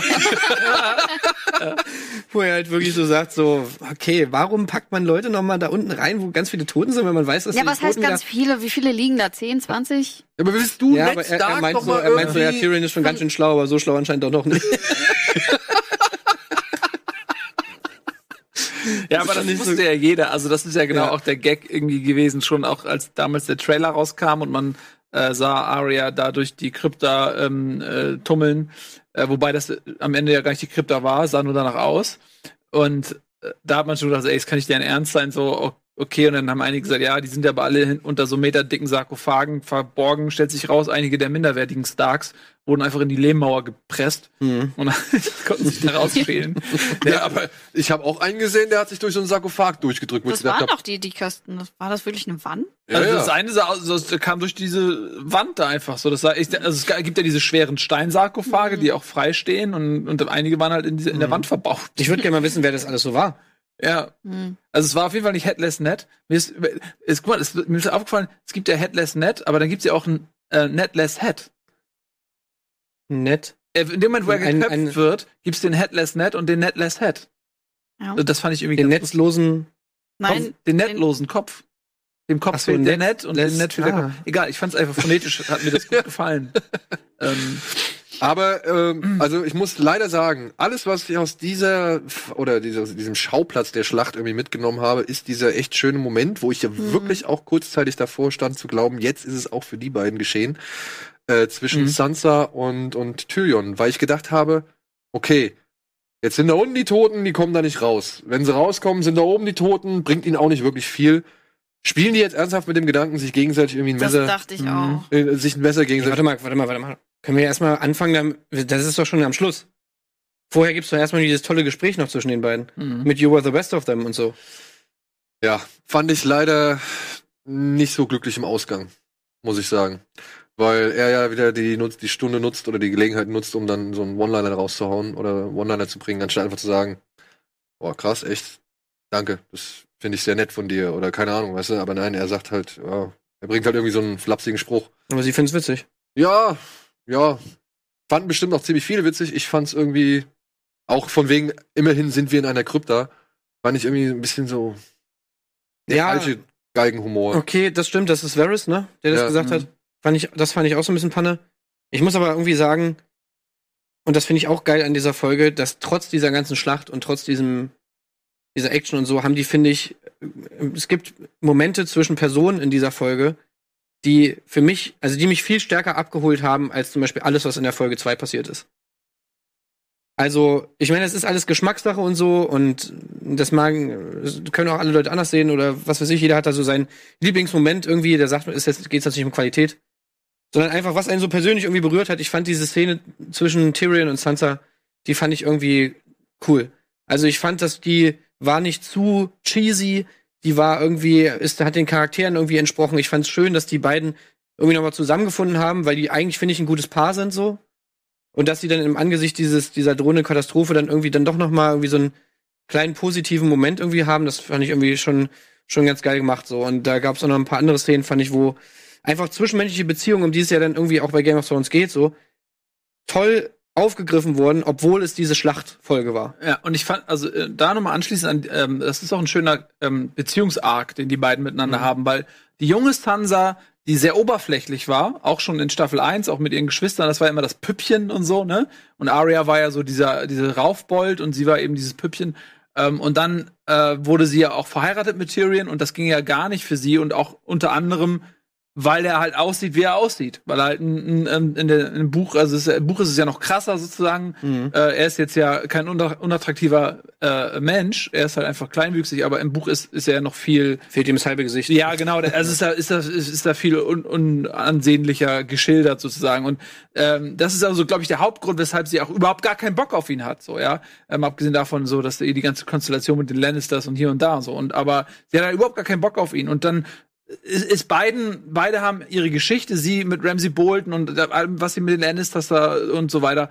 Und dann treffen sie sich da so wieder und, und man merkt richtig, wie sie gereift ist und ihn ganz anders auch wahrnimmt. Und jetzt nicht mehr in ihn diesen, diesen zwergwüchsigen Lannister sieht, sondern eine große Person auch in ihm sieht.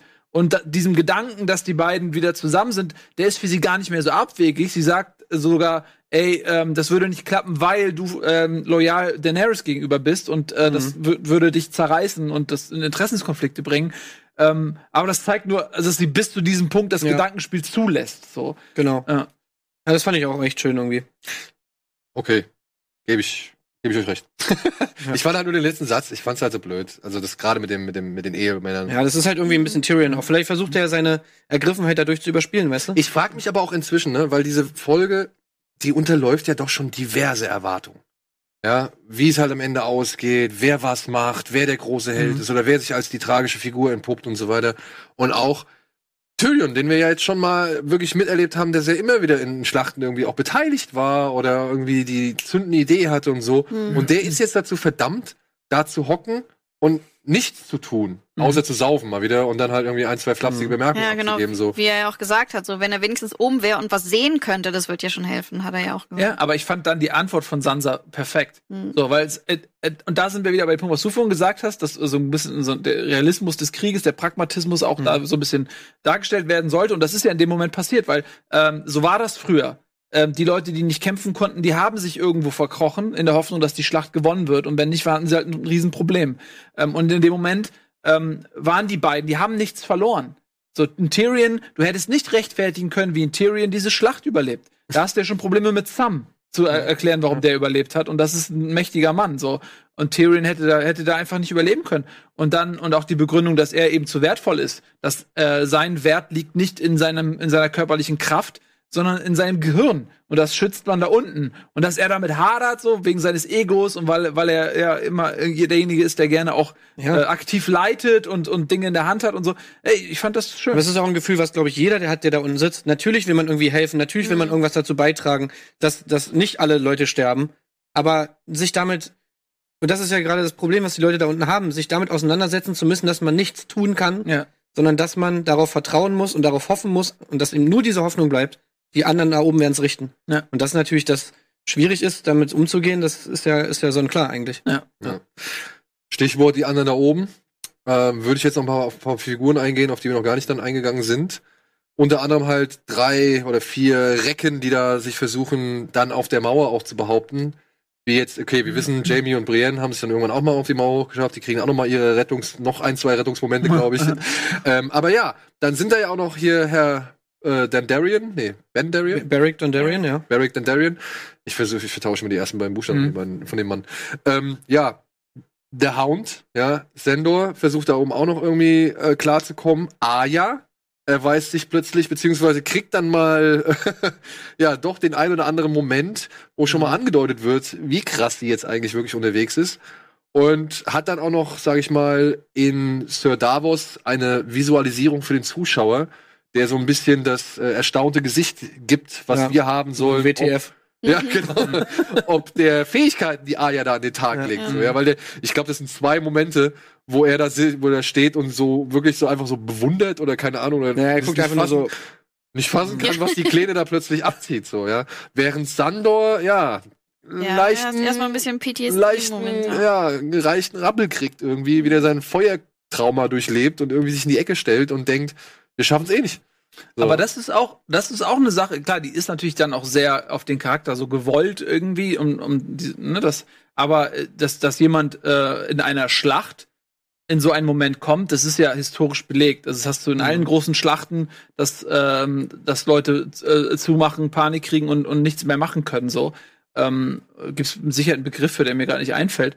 Und er ist halt jemand und trotz seiner Größe, man erwartet von ihm, ey, du bist so groß und so stark, du, dir passiert das nicht, dass das nicht gekoppelt ist an Körperlichkeit, sondern eine psychische Geschichte ist, ähm, vergisst man da leicht. Und er hat nun mal dieses Trauma. Er ist traumatisiert. Und es kommt in diesen Momenten hoch. Ähm, das ist aufgebaut. Und ich finde es aber ganz interessant, was ihn aus diesem Trauma wachrüttelt. Und das sind nicht die Appelle irgendwie von, von Dandarian, sondern das sind die, äh, ist, als er sieht, dass Arya in Gefahr ist. Das holt ihn zurück. So, und das zeigt auch, was die wiederum für eine schöne ähm, Beziehung miteinander mittlerweile haben. So, er will sie retten und das holt ihn aus seinem Trauma zurück. Und das schafft er am Ende auch. Glaubst du wirklich, äh, dass, dass die Motivation war, oder beziehungsweise dass sein Pushback, sag ich mal, oder sein, sein Zurückholen, dass das wirklich der Drang, Aya zu beschützen war, oder einfach zu sehen, ey, die Kleine gibt gerade hier ihr letztes, ihr letzten Tropfen Herzblut. Nee, es ging um Arya, weil er hat sie ja de facto gerettet. Er hat sie ja dann sogar unter den Arm genommen, wie ein, wie ein Kind, ja. Daran siehst du ja, was, was er für Gefühle ihr gegenüber hat. Aber das war später in dem, schon im Gebäude drin. Ja, ja, aber er ist dann ja reingegangen, um sie zu retten. Er ist nicht reingegangen, um da zu kämpfen. Er ist reingegangen, um sie zu finden, um ihr zu helfen, um sie zu retten. Und als er sie dann gefunden hat, hat er sie, hat er sie unter den Arm geklemmt, als wenn, obwohl sie die Kampfmaschine schlechthin ist. Hat er, nee, die Kleine rette ich jetzt. Da siehst du, er hat ja voll die Vatergefühle ihr gegenüber. Ähm, ja, das, das ist halt auch so eine schöne Beziehung. Ja, irgendwie. also ich finde, das passt auch komplett zu diesem Charakter, weil wenn man sich mal überlegt, ich meine, er hat ja, das ist ja eigentlich seine Story, die er durchlebt hat. So, es ging irgendwie los. Eine der ersten Szenen, in die man sie, ihn sieht, ist, ist, wo er diesen kleinen Bäckersjungen Stimmt, der ihn um, abmeuchelt. ne? Und diese Schuld, die er sich da auflädt, aufgrund an der Obrigkeit, sage ich mal, der, der er gehorchen muss. Dann eben diese Ablehnung genau dieser Obrigkeit, die ihn dazu bringt, irgendwie Sachen zu machen, die er eigentlich gar nicht will. Eben immer in Personal, was personalisiert wird durch dieses Feuer.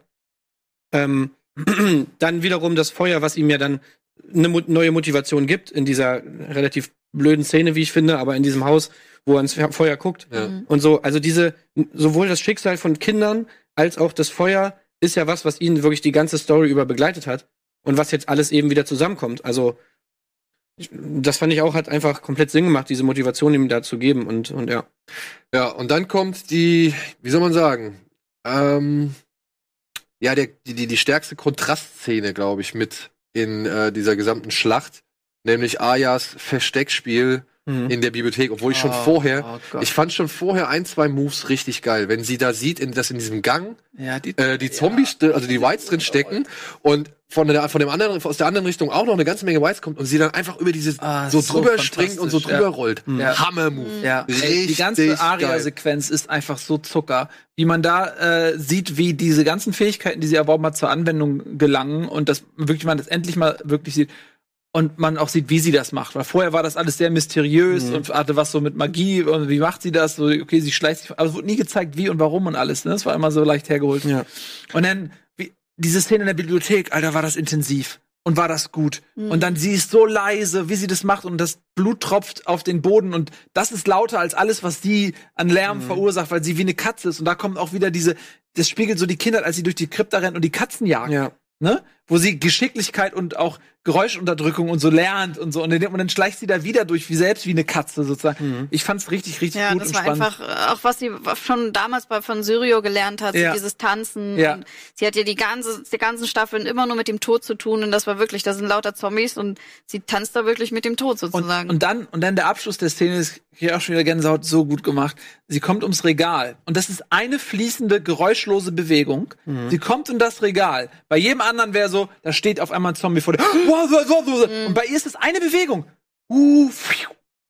Weil das alles Muskelgedächtnis ist. Es ist so gut und sie fängt sie auch noch auf und legt sie auf den Boden, um kein Geräusch zu machen. Übrigens, wie geil auch, wie sie es gedreht haben, hammergeil, dass er die Wege der Zombies, also Sapochnik hat die Wege der Zombies choreografiert Mhm. und Arya einfach reingeschickt. Und sie musste sozusagen wirklich, da, also sie musste wirklich da durchschleichen Hm. und durfte nicht entdeckt werden sozusagen. Also, Mhm. Dass sie es sozusagen so ein bisschen improvisiert eigentlich haben, so zumindest halb improvisiert, ist einfach ultra geil. Dazu kommt noch, dass Arya viel von den Stunts selber macht, so. Also sie hat ja wirklich extrem, sie hat ja selber, also die Schauspielerin, also Maisie Williams hat ja sehr viel trainiert dafür. Mhm. Nicht nur Arya, der Charakter, hat Ewigkeit mit Training verbracht, sondern auch sie. Und das sind halt, das ist halt so ein Moment, wo das alles dann eben mal so auf die Probe gestellt wird. Ja. Oder man das eben auch mal abfeiern kann. Das ist ja, das ist ja auch mega geil. Sowohl für den Zuschauer als auch für sie selbst. Mhm. Es gibt nur einen kleinen Punkt, der mich an dieser ganzen Sequenz so ein bisschen stört. Das ist aber, ich weiß nicht, ich denke mal, dass, sie haben es gemacht, diese totale Stille, ähm, um eben die Situation hervorzuheben, beziehungsweise um die Gefahrensituation nochmal äh, zu, zu verdeutlichen. Ich fand es nur so ein bisschen unglücklich, weil sie danach, glaube ich, oder ich glaube doch, die, die schneiden unmittelbar danach, schneiden sie in den Keller wieder runter, also wieder in die Krypta. Und du hörst halt, wie die in der Krypta, sag ich mal, den Lärm von oben hören. Mhm. Und sie ist halt in einem Raum, wo du halt auch Fenster siehst, wo einfach schon der Schnee dahinter fällt. So. Also da fand ich ein bisschen. Ja, die pochen aber an die Krypta. Also die sind genau vor der ja, Tür. aber sie hören auch trotzdem das ganze Schlachtgemurmel schon vorher. Also sie hören, also ich weiß, dass die da. nee, vorher hören die gar nichts. Und die In der Krypta, Krypta. Nichts. Die Tür Ja. von der Krypta ist doch auch im Innenhof. Die, also man geht ja nicht von im Schloss in die Krypta rein, sondern ich weiß, aber wo ist dieser Raum, durch den sie da äh, geht? Der muss auch irgendwo zum Innenhof oder zumindest irgendwo innerhalb des, des, des Komplexes sein. Bibliothek war die Ich, nicht. ich habe mich halt, wie gesagt, ich habe mich ein bisschen gewundert und habe es dann aber letztendlich als stilistische Entscheidung hingenommen, dass man halt in diesem Raum gar nichts von außen mitbekommt. Hm. Also wirklich nicht, weil Mhm. in dem Moment sind die Whites schon in der in Winterfell drin. Also der Night King hat sie alle noch mal auferstehen lassen. Die Kacke ist wirklich am dampfen. Also da ist schon äh, oder zumindest war, sind schon genug über die Mauer gestürmt, um halt für, für Chaos da drin zu sorgen. Und es ist Schrei, es ist Geklirre, es ist irgendwie Gebrüll und bla bla. Und da fand ich dann einen Tick zu ruhig dafür, dass man halt in einer kurz darauf folgenden Szene, und ich meine, da hören sie schon, da sieht man einfach nicht nur die, also da, da gucken sie nicht nur Richtung Tür, sondern gucken einfach nach oben und man hört halt Schlachtgetummel so, ja. Und das, wie gesagt, das war so der einzige, der einzige kleine Punkt, vor allem, weil man halt auch noch, wo ich mich gewundert habe, man hört diese Tropfen so laut, ja, auf dem Boden aufklatschen. Und dann hört man auf dem Schlachtfeld, beziehungsweise, ja doch, wenn John versucht, auf den Night King zu stürmen und er die dann erhebt, dann hörst du jedes Mal, wenn die Augenlider sich öffnen. Da gibt's ein kleines Geräusch, um die Augenlider zu öffnen, wo ich mir dachte, ja, das ist ein kleines Mischverhältnis so. Ja, das muss man natürlich dann auch, Yeah. das ist, ja, ich wollte auch gerade sagen, das ist einfach dann Inszenierung, aber das ist so lustig, weil jeder von uns stört sich an so anderen Dingen in Mhm. seiner eigenen persönlichen Logik. Die Wertigkeit unserer eigenen Logik ist unterschiedlich gemischt und deswegen hat jeder etwas, wo er so ein Ja, bisschen, ich, aber es ist, Ich würde nicht sagen unbedingt stören, aber das sind so Sachen, die mich dann immer wieder aus der, aus der, sag ich Ja, mal, stört Situation, aus der Atmosphäre, nein, nicht stören, aber rausholen. ja, aber ist das nicht stören, wenn man nicht, wenn sich jemand rausholt aus der Atmosphäre? Mich, für mich ist das eine Störung. Naja, aber es folgen ja so viele coole Momente aufeinander. Versteh- Also weißt du, was ich meine? Weil dieser Tanz, ich finde das ja geil. Das ist Wahnsinn. Ich ja. wundere mich nur, warum höre ich nichts? Und auch, dass Ja. du was du beschrieben hast, wenn sie, wenn sie Ja. diesen, diesen White, den, den Obsidian-Dolch da in Mhm. die Kehle rammt und dann noch dieses ganze Zeug rauszippt und sabbert und keine Ahnung. Als, als Gorebauer ist das für mich richtig cool. Ich habe ich hab mich eher gefragt, warum da sind da Leute in der Bibliothek und habe ich gedacht, vielleicht sind das gar keine Zombies, vielleicht sind das einfach Leseratten. die da einfach, die Ja, wenn man, wenn man halt die, die Zombies, sag ich mal, nur in diesen Wellen sieht, fragt man sich, warum sind da jetzt. Warum sind da jetzt Zombies in dieser Bibliothek und laufen Ja. da äh, Ja, rum? das habe ich mich auch am Anfang Ja. gedacht, so, okay, Aber warum laufen die jetzt Sachen- eigentlich da so langsam lang? Ja. Vielleicht Aber, wollten ey, sie das Wissen zerstören, Ja, was der egal. Night King ja, generell Aber das zerstört. ging halt um dies, auch da ging es, haben sie es natürlich ein bisschen gestreckt, um dann äh, die Szene so geil wirken lassen zu können. Ja, und sie ja, war ja geil und deswegen verzeihe ich das auch. Und man, und zu dem Zeitpunkt waren ja auch schon überall Zombies. Kann man vielleicht sagen, okay, die sind da irgendwie rein und haben niemanden gefunden und dann gehen die halt in so einen komischen, wie so ein, wie so ein Staubsaugerroboter, gehen die halt irgendwie in so einen Modus. War halt niemand so. Und dann Okay, gucken sie halt erstmal so. Ja. Die sind halt nicht besonders klug. Ich will gar nicht sagen. Ich habe Ja. genug Zombie-Filme gesehen, um zu sagen, Fine by me. So, ja. Aber dann können wir doch eigentlich auch direkt zum nächsten großen Charaktertod kommen, oder? Ja, denn äh, sie schafft es dann letztendlich mit Hilfe von Sir, nee, vom Hound und von Herr Dandarian zu entkommen oder sich zu retten, aber unter eben halt dem großen Opfer, dass Dandarian von diversen Leuten abgestochen und abgemeuchelt wird. So. Der ist gerade mit letzter Kraft dann in, ich weiß, was ist das? Ist das, ist das ein Thronsaal? Was ist das? Keine Ahnung, irgendeine, irgendeine Halle. War das die große Halle? Mit dem Lagerfeuer war das, hab ich Nee. auch gefragt, aber war ein Lagerfeuer auf jeden Fall. ne? Ah, das könnte vielleicht Das wirklich auch- der Lagerfeuer, äh, Lagerfeuerraum aus der letzten Folge gewesen sein. Ähm, habt ihr auch gedacht, dass Barrick Dondarrion in Das ist- Flammen aufgeht, zufällig? Als er da in diesem Gang stand und so, also sich festgehalten hat an den Wänden? Musst du da einfach in Jesus denken. Naja, auf jeden Fall, ja. Also ist auf jeden Fall so eine Jesus-Pose, würde ich auch Ja. sagen. Mhm. Aber ich hatte in dem Moment wirklich das Gefühl, oder ich habe wirklich gedacht, okay, er geht jetzt in Flammen auf. Und das ist so sein Ende. Das wäre lustig. Ich hatte gedacht, in dem Moment, wo er das Schwert weggeworfen hat, wusste ich, es ist vorbei. Ja. So, wo sein Flammenschwert, wo er das, ähm, äh, da, wusste ich, Mhm. okay, er stirbt. Und es ist schon, also er wurde wirklich 16 Mal oder 19 Mal oder so es- resurrected, weil er diesem einen Moment gebraucht hat, so. Mhm. Und das ist halt, ich fand's, ich fand's cool, ich fand's, fand, fand's episch, ähm, aber auf der anderen Seite, also wie, stellt man sich, da ist ja jemand, der ganz bewusst eingreift in die Geschicke. In dem Moment ist es halt äh, der Lord of Light. Es gibt ja aber auch noch die andere Fraktion, ja, also äh, zum Beispiel Mhm. Brandon ist ja nicht, gehört ja nicht der Religion des Lord of Light an, sondern er hat ja irgendwie seine alten Götter da mit seinem Baum und so weiter. Mhm. Und da hat er ja auch total Einblick und kann manipulieren und hat Hodor manipuliert auf die gleiche Art und Weise, wie Darian vom Lord of Light manipuliert worden ist. Mhm. Und er fragt mich, okay, wer sind denn jetzt eigentlich diese ganzen Götter? Äh, äh, welchem Zweck dienen die? Arbeiten die zusammen? Greift jeder auf seine Art und Weise in die Vergangenheit ein, um sie zu manipulieren? Weil irgendwie sind ja diese Mächte am Werk. Man fragt sich schon, okay, wer ist das? Was bezwecken die? Arbeiten? Also, das ist ein bisschen undurchsichtig, weil das ist schon, ich finde, das ist ein sehr weiter Weg. Also wenn du als, als jemand, der da die Fäden zieht, sagst, okay, 16 Mal, der muss am Leben bleiben für diesen einen Moment, vielleicht hätte es eine Option gegeben, die ein bisschen einfacher gewesen wäre in dem Moment auch. Ja, aber Ähm, ich frage mich auch, ob das überhaupt dann auch immer so ist. Also, ist es wirklich so, dass, dass der Lord of Light sagt, ich, wir, ich, wiederbele- ich mache ihn so oft, wir bringen ihn so wieder zurück, weil er in diesem Moment Arya retten muss oder so und so weiter? Oder ist es einfach nur so, dass Beric Dondarrion zurückgebracht wird, weil er noch eine Rolle zu spielen hat? Und Barry Dondarrion in diesem Moment einfach selber merkt, okay, das war mein, äh, mein, Und mein jetzt kann ich Grund. gehen lassen. So, Und, und weißt du, dass das ist eigentlich, sag ich mal, es ist gar nicht so krass vorherbestimmt, aber in diesem Moment weiß man oder fällt den Leuten dann auf, okay, so er hat seinen Zweck erfüllt, er hat oder er hat überhaupt einen Zweck erfüllt, so weißt du, das er hat vorher auch schon Zweck, man muss dazu sagen, er hat ja auch schon den Hound ins, Ja. ins Spiel gebracht, ne? Also er hat auch vorher schon ähm, immer wieder Einfluss gehabt auf das große Ganze. Also er ist schon auch in, in diesem Genau, dieser also ich glaube, ich würde das glaube ich nicht so überdramatisieren oder nicht so überinterpretieren, dass Zumal- es jetzt hieß, okay, er musste genau das machen. Aber obwohl, ich meine, wieso, wieso soll er nicht nur genau das machen dürfen? Weil, das, also was ich mich halt dann auch gefragt habe, ist, war es notwendig, dass er 16 Mal vorher gestorben ist? Beziehungsweise musste er 16 Mal zurückgeholt, also vielleicht war er einfach auch ein beschissener Kämpfer. Ja, und äh, es war, also sein, weißt du, der einzige Purpose oder der, die einzige Aufgabe von ihm war, in diesem Gang zu stehen, zu dem Zeitpunkt, um die Zombie-Horden so weit oder die White-Horden so weit abzuhalten, damit die halt in den Raum sich, in den Raum sich flüchten können. Weil wir wissen ja, es war entscheidend, dass diese Person in diesen Raum kommt. Mhm.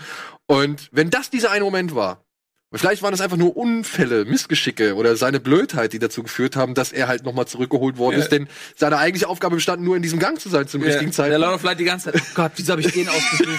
Fällt der schon wieder da über die Hake? Ist der, Aber Das- weißt du, Ja. so, so könnte ja auch sein. Ja. Ja. Also das andere waren halt einfach, ja, Kollateralschäden so, ja, auf dem, für den eigentlichen großen Zweck. Ja. Die Frage ist halt nur, wer darf das Schicksal für sich am meisten beanspruchen? Ist es jetzt der dreieugige Rabe? Ist es jetzt der Lord of Light? Sind es vielleicht die sieben Götter oder keine Ahnung? Also ich könnte mir halt vorstellen, dass sich halt jeder, jeder, jeder Gott oder die Götter, wie auch immer, sich halt schon so ihre Schützlinge holen, die halt eben den ihren Willen irgendwie auf Erden dann irgendwie ausführen, weil sie ja sie, wie, weil sie es selber halt irgendwie nicht können so. Aber dass sie halt auch nicht komplett alles steuern können und deswegen eben auch nur mit den Mitteln eben arbeiten können, die, die ihnen, ihnen zur Verfügung stehen. Also der Lord of Light kann eben Beric Dondarrion zurückbringen. Er muss ihn so oft zurückbringen, bis er eben dem, dem auserwählten Azor Ahai dabei hilft, eben die Nacht zu besiegen, so. Aber dass die wirklich so alles steuern, glaube ich gar nicht mal. Also, ne? Von daher war es schon irgendwie seine Bestimmung. Aber auf der anderen Seite war der ganze Weg dahin halt irgendwie auch seine Bestimmung, so. Und die Suche danach, was eigentlich seine Bestimmung ist, ist dann eben auch irgendwie seine Bestimmung, so von dem her. Also der Weg ist das Ziel, so ein bisschen auch. Ähm, finde ich, und, und das ist auch irgendwie, weiß nicht, das finde ich auch einen ganz coolen Gedanken Ja, eigentlich, wenn man halt- zum Beric Dondarrion geht. um jetzt mal einen aktuellen Blockbuster aufzugreifen, das Ende ist halt auch ein Teil des Weges, ne? Also No Spoilers, ich hab's noch nicht gesehen. ist, das ist das sagt er im Trailer. Ja, ich sag's nur, ich sag Sag's nur, bevor jetzt hier der große Twist enthüllt wird. ja, es waren ereignisreiche Ja. Tage. Und ich lese übrigens auch keine Nachrichten, DMs irgendwo. Also ihr braucht gar nicht versuchen. Äh, ja.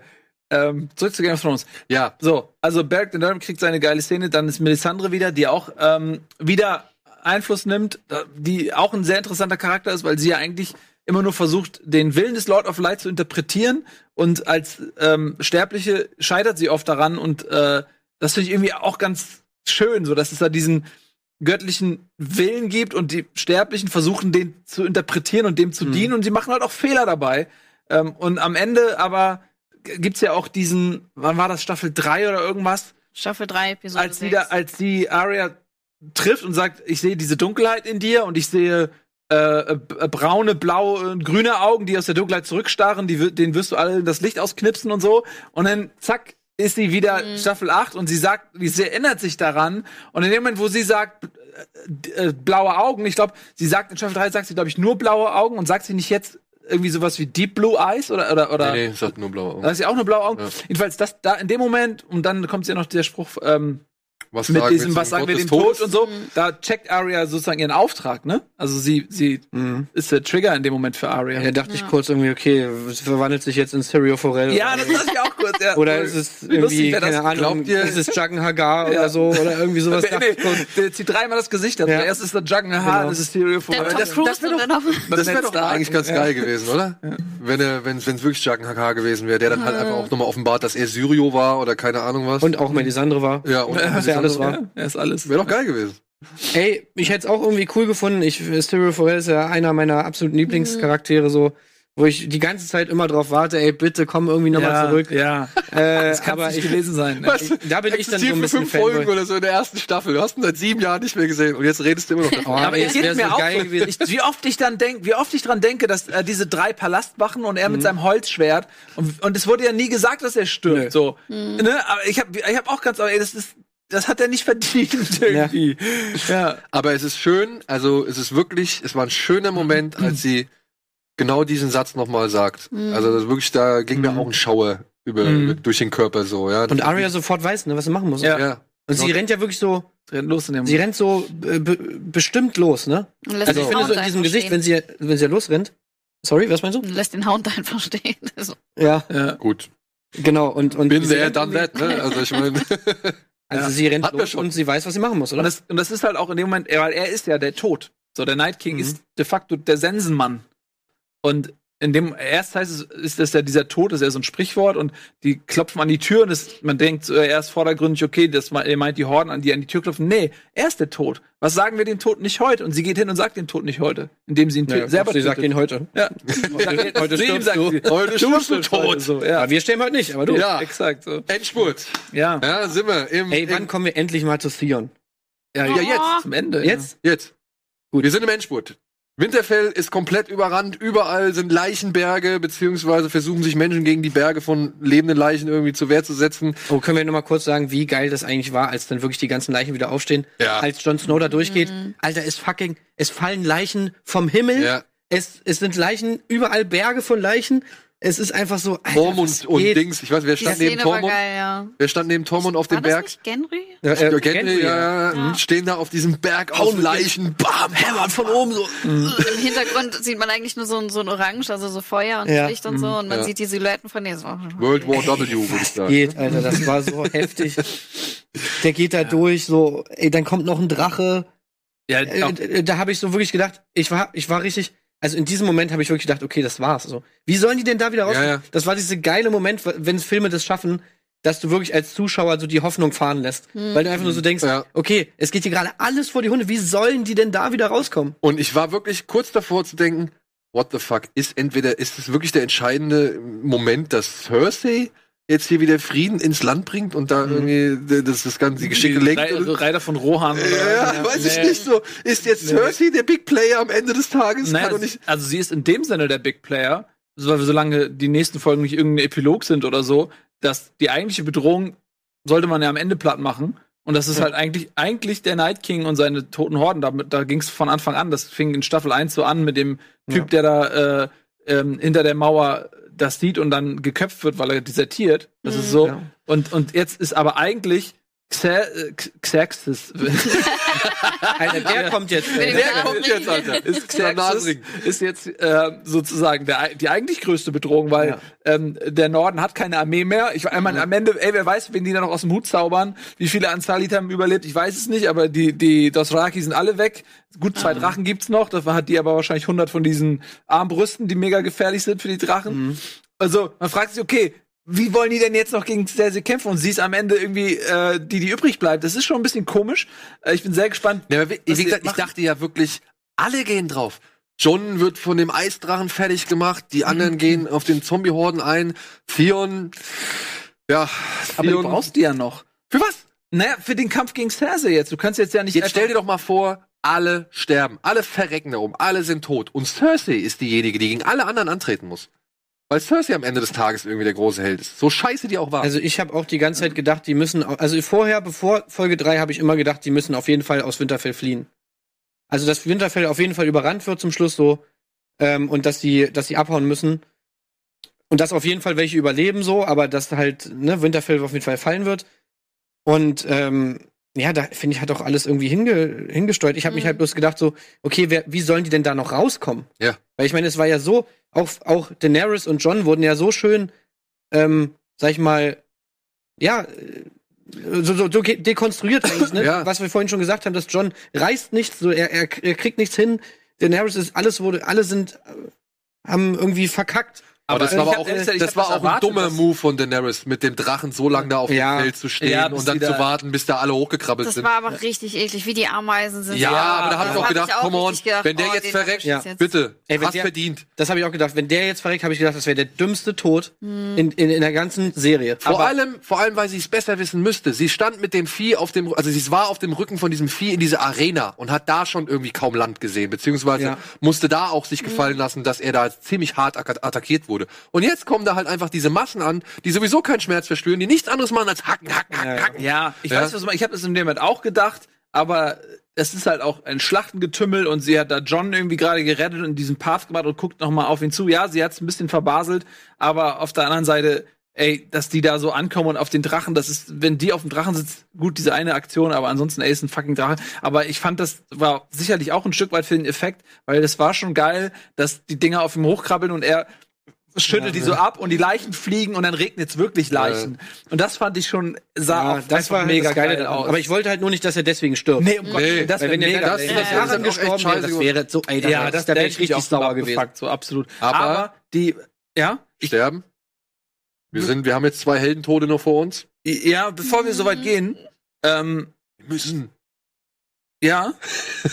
du hattest eben irgendwas gesagt mit, mit, mit mega dumm und so. Und ach ja, genau, dass die da nicht mehr rauskommen. Genau. Äh, da wollte ich noch was zu sagen, weil du gesagt hast, du wusstest nicht, wie das aufzulösen ist. Es war ja von Anfang an klar, dass wenn der Night King fällt, dass alles fällt. Und solange der im Spiel ist und auf dem Schlachtfeld ist, war klar, wenn so, die müssen nur den erwischen. Und er war ja in Reichweite. Erst war er in diesem, als sie ihn zum ersten Mal entdeckt hatten und dann mit diesem Drachenkampf, dann ist er runtergefallen. Und ab dem Zeitpunkt war er ja im Spiel. Und dann ist John hinter ihm hergelaufen. Und da habe ich natürlich gedacht, okay, der stellt ihn jetzt irgendwann. Ja. So, der, der äh, kommt irgendwie noch äh, rechtzeitig da in, in diesen Garten rein, wo der Baum steht.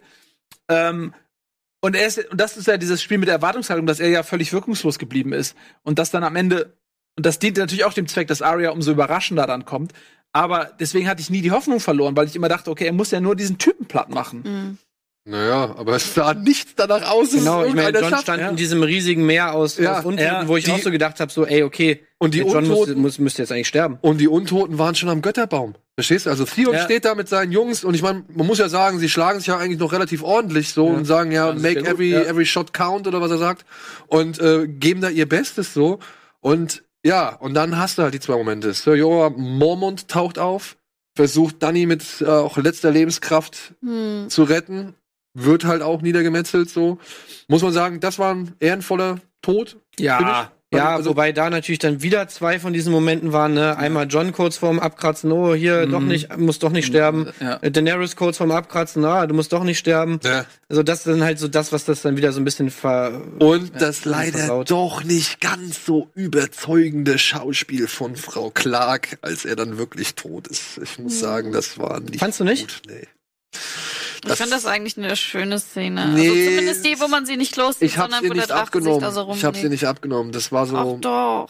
Kommando Ach. und Hm. nee. Ich, komisch, dass du es so siehst. Ich fand, ich hab's ihr komplett abgenommen. ja. Ich fand das gerade gut, dass sie nicht nur so geheult hat irgendwie oder traurig war, sondern dass die so Ja, dieses dieses verzerrte ver- Gesicht. verzerrte ne? Gesicht ja. und diese also dieses ich meine das ist ja wichtig auch für den Charakter weil äh, weil man halt sieht äh, wie sehr ihr Sir Jorah dann doch bedeutet Ja.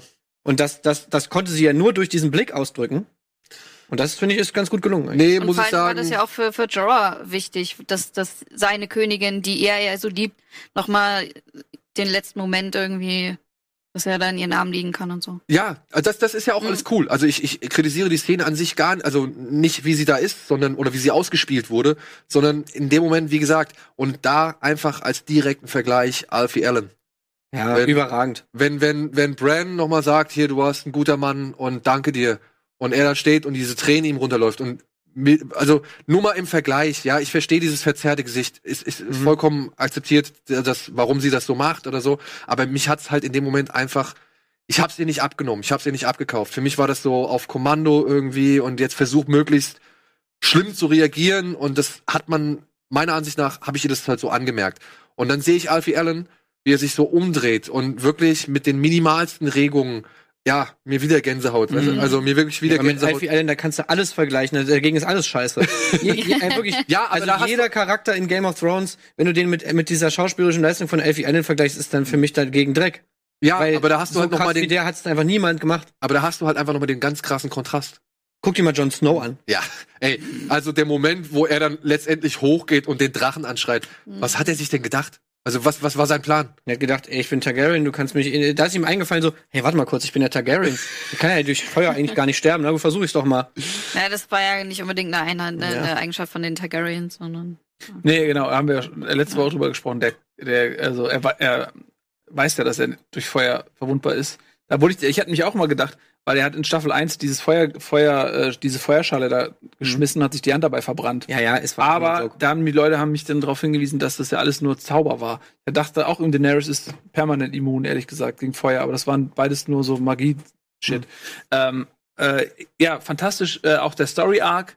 Also nicht nur die schauspielerische Leistung, sondern auch der Story-Arc, der, der quasi auf dem diese schauspielerische Leistung galoppieren konnte, so äh, fantastisch. Auch das Ende, das er bekommen hat, das fand ich auch richtig, Mhm. richtig schön, Ja. weil er bis zum letzten äh, für, für Bran kämpft, für die Wiedergutmachung kämpft, dann bekommt er diese Absolution von Bran, ey, das ist dein Zuhause. Das ist so dieser Moment, wo alles, er, wo, äh, Sansa hat ihm schon vergeben und so, aber das war der Moment, wo er wieder ankommt, weil er ja so ein ganz ähm, heimatloser, getriebener ist. Er gehört eigentlich nirgendwo richtig hin. So seine Ironborn haben ihn nicht akzeptiert.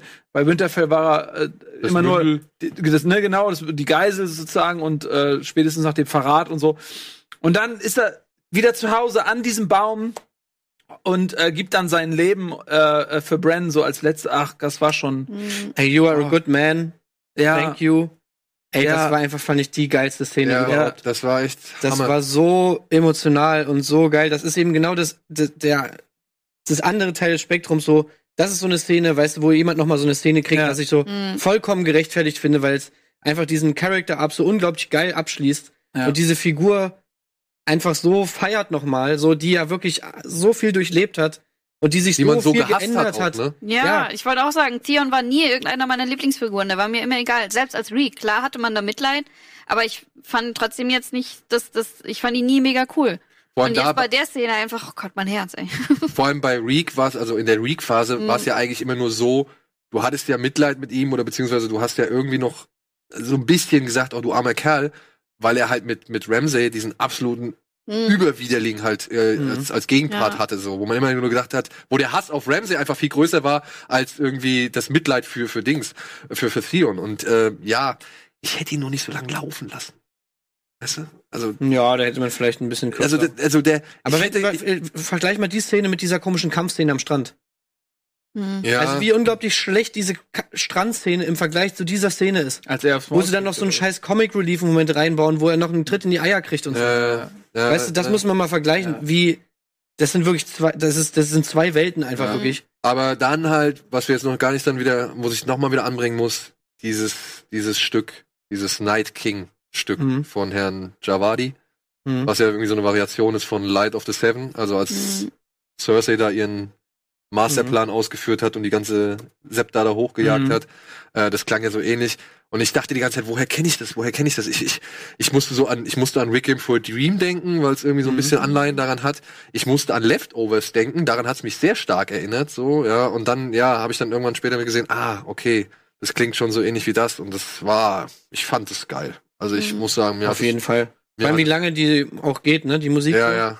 Also es sind, glaube ich, neun Minuten oder so ist der Track lang. Ja, und wie schön sie halt so den anderen Sound oder den, die anderen Klänge so runternehmen, ne? Ja, ja. Und das unterstreicht halt auch diese Hoffnungslosigkeit nochmal, so dieses, dieses Chaos, in das alles verfällt. Und das hat mich so wirklich auch so krass berührt, wo ich, wo ich wirklich, da habe ich, das hat richtig das Leben aus mir rausgezogen, irgendwie, wo ich das so gesehen habe. Und ich war, ich war halt auch so fertig davon einfach. Mhm. Von dieser, Und ich, ich habe nur so, dieser wie schlimm das alles da war. was passiert jetzt? Ja. Was, was wollt ihr jetzt machen? So, weißt du, so innerlich so. Was, was, was, was? Ja, ich habe gedacht, es gab ja äh, diese Theorie, dass, dass äh, Bran der Night King ist. Mhm. Und ich dachte schon irgendwie in dem Moment, okay, ähm, jetzt vollführt der vielleicht noch irgendein Ritual, irgendeine Transformation und am Ende schließt sich der Kreis und Bran ist wirklich irgendwie der Night King, whatever, irgendwie. Und das, das war dieser Moment, wo ja alle sich das gefragt haben. Es war ja auch dann irgendwie ein Stück weit Fanservice. Und dadurch kam aber auch dieser Arya-Moment noch überraschender, weil man jetzt nicht mehr das Gefühl hat, okay, Bran wird jetzt auch noch gerettet, weil das ja auch gar nicht, äh, Brans Rolle ist ja gar nicht klar. Hm. Irgendwie, ne? Also, was, was, auch wo war der eigentlich die ganze Zeit? Wo Was warst hat er du eigentlich eigentlich? die ganze Zeit gemacht mit seinem Was hast du eigentlich gemacht die ganze Zeit? Ja. Und das, und der, der ist irgendwie so eine komische Figur, dass ich mir hätte vorstellen können, okay, da ist passiert jetzt irgendeine, Vor- irgend, irgend, schließt sich jetzt da mit dem Night King. Ja. Und dann kommt, ah, und das ist so gut gewesen. Man sieht erst den einen General, Der so wie, wie sein Haar so, Mhm. dieser ganz kurze Moment, und er guckt so, und es ist schon vorbei. Und hab, ich habe mich nur ein bisschen geärgert, dass sie geschrien hat. Ja, das fand ich auch. Also das fand ich unnötig, weil sie hätte ihm genauso gut in den Rücken stechen können. Äh, Es war nicht nötig zu schreien, um diesen, also sie wollten natürlich diesen coolen Move machen, den, Mhm. der auch schon ge- geforeshadowed wurde. Dann denke ich mir so, okay, du bist ein Silent Assassin irgendwie. Warum schreist du jetzt? Äh, Warum? Du bist ja keine Kugelstoßerin.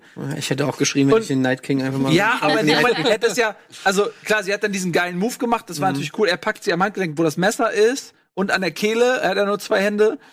Ähm, und dann lässt sie das Messer fallen und zack und gibt's ihm richtig. Ähm, vielleicht wollte er sie auch, dass er sich umdreht, aber sie konnte es ja eigentlich nicht wissen, weil der Night King hat ja diese ähm, die, diese Messerspitze irgendwie Mhm. in den Leib gedrückt bekommen von den äh, äh, Kindern des Waldes. Glas, ja. Und genau und- da. Und da hat sie ihn ja auch irgendwie getroffen. Wahrscheinlich hat sie dann mit ihrem Dagger den zerstört. Vielleicht war das so eine Art, vielleicht musste sie das, damit er überhaupt sterben kann. Ich weiß es nicht. Hätte es von hinten vielleicht gar Ja. nicht geklappt. Ich habe keine Ahnung. Aber, ähm, und sie ist sehr hochgesprungen. Also, ich weiß Man nicht, fragt sich überhaupt, von wo, wo, sie wo, wo, wo kam sie? Ein paar Leute dachten ja, sie kam vom Baum, aber das macht natürlich Nee, keinen Sinn. Also, sie ist schon mega krass gesprungen. Im Making of sieht es, wo sie abspringt. Wo man, wo, von wo sie abspringt. Aber es ist ungefähr die gleiche Stelle wie halt auch, äh, als sie ähm, John überrascht hat, ne, in der ersten Folge, oder? genau, das habe ich ja, das war auch ganz witzig eigentlich, dass der John schon sagt, ähm, wie hast du dich an mich angeschlichen, Ja. wo er an genau demselben Punkt steht Mhm. Hm. und man dann halt, um das nochmal so ein bisschen, Ja. Auch und die Übergabe des Dolches übrigens war auch da an dem Mhm. Baum, als Bran ihr den Dolch gegeben hat. Äh, das ist auch so lustig. Dieser Dolch, der ja auch in der ähm, zweiten Folge, glaube ich, dann schon der ersten Staffel zum Einsatz kam, als Bran Ja, Littlefinger hatte den. Ja, Littlefinger und Bran, als Bran fast gestorben wurde mit diesem Dolch. Und dann am Ende ist das der Dolch, der ähm, den Night King platt macht. Genau. Ja. Ja. Ja, Jetzt ist halt die Frage, aber wie fandet ihr das? wie findet man das? Also ich, wie gesagt, ich habe ja gesagt, ich saß da zu Hause und habe laut aufgejubelt. Ja, Mhm. erstmal dachte ich, als er vor Bran stand, dass Bran irgendwie aufsteht oder sowas. Ich habe halt auch vermutet, dass dass irgendwie irgendwas noch mit Bran passiert. Also Ja, entweder Bran steht auf und und Oder der Night King kniet vor Bran nieder. Boah, ja, das oder, und am Ende ist halt gewesen. Bran halt das, das Ja. der große Mastermind. Ja. Ich meine, ich habe mich die ganze Zeit gefragt, okay, der ist in diese Raben gewagt, aber was hat der denn überhaupt gemacht? Was hat der die ganze Zeit gemacht in den Raben? Ja, oder warum hat er nicht ein paar andere Tiere noch herbeigerufen? Oder keine Ahnung, oder Ja. wagt sich noch mal in den Drachen und brennt dann alles nieder so. Hm. Ja, hat Gut, das alles haben wir nicht angeguckt. bekommen. War vielleicht neu, er, er sitzt da und wartet. Wenn ich jetzt an seiner Stelle, ich habe mich auch gefragt, was er die ganze Zeit macht, aber jetzt so, an seiner Stelle hätte ich auch keinen Bock, da rumzusitzen und zu warten. Da würde ich auch sagen, okay, ich kann mir das hier angucken, können mir ein paar Rahmen nehmen, gucken mir das von oben alles an, weiß ich wenigstens Bescheid, weiß ich, wann der Typ kommt und so, besser als hier einfach nur rumzusitzen und Smalltalk zu machen mit, mit Theon. ist ja auch Und? langweilig. Und wäre es nicht auch sinnvoller gewesen, an seiner Stelle sich dann, sag ich mal, in den finalen Momenten wieder wegzuwagen, um sein zumindest Bewusstsein irgendwo in ein anderes Wesen zu transformieren, so, damit, Mhm. ja, selbst wenn er umgebracht wird vom Night King, die, die, der Geist, die Idee des, des Mhm. dreiäugigen Raben, dass der noch weiterhin vorhanden ist. Weißt du, um dann halt vielleicht irgendwann mal wieder in jemand anderen zu gehen.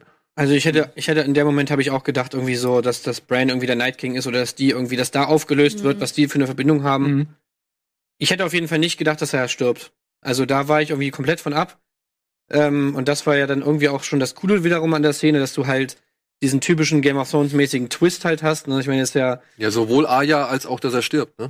dass er überhaupt stirbt, dass er nicht der Endboss ist sozusagen. Ich meine, das ist ja eigentlich der Twist des Lebens so.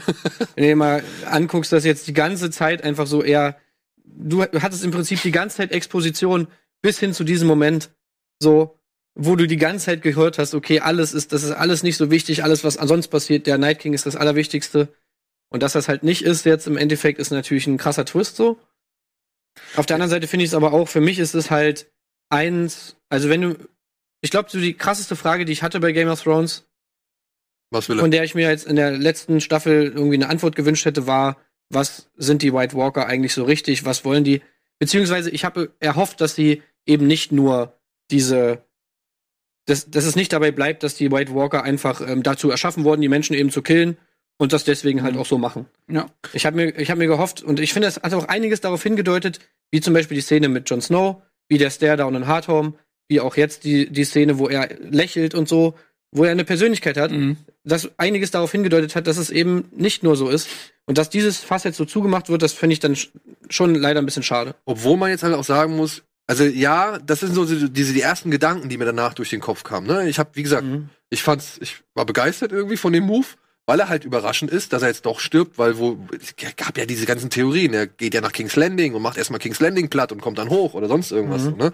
Was man oder ist er jetzt vielleicht doch Bran oder bla bla bla. Und nein, ey, er kriegt so gesehen das Snoke Treatment und ja, äh, ja unter anderem Ja. mit dem Move und dann halt, weil er halt stirbt. Aber also Snoke Treatment finde ich ein bisschen zu abwertend der Sache gegenüber, weil letztendlich macht das schon Sinn. Und da, als jemand, der sich Pragmatis Pragmatismus wünscht, ähm, ist es einfach so gewesen, also jetzt so interpretiere ich das, sage ich, dass es so war, aber so interpretiere ich das, jetzt ist meine Version, ähm, dass die Children of the Forest, die wurden halt von den Menschen zurückgedrängt und haben quasi so Herr der Ringe mäßig so ihr Territorium verloren an die Menschen. Und der, deren letzte verzweifelte Tat war, diesen Night King zu erschaffen, äh, mit dem Auftrag, die Menschen zurückzudrängen oder irgendwie meinetwegen zu vernichten. Aus reinem Selbsterhaltungstrieb, aus reiner Verzweiflung gegenüber.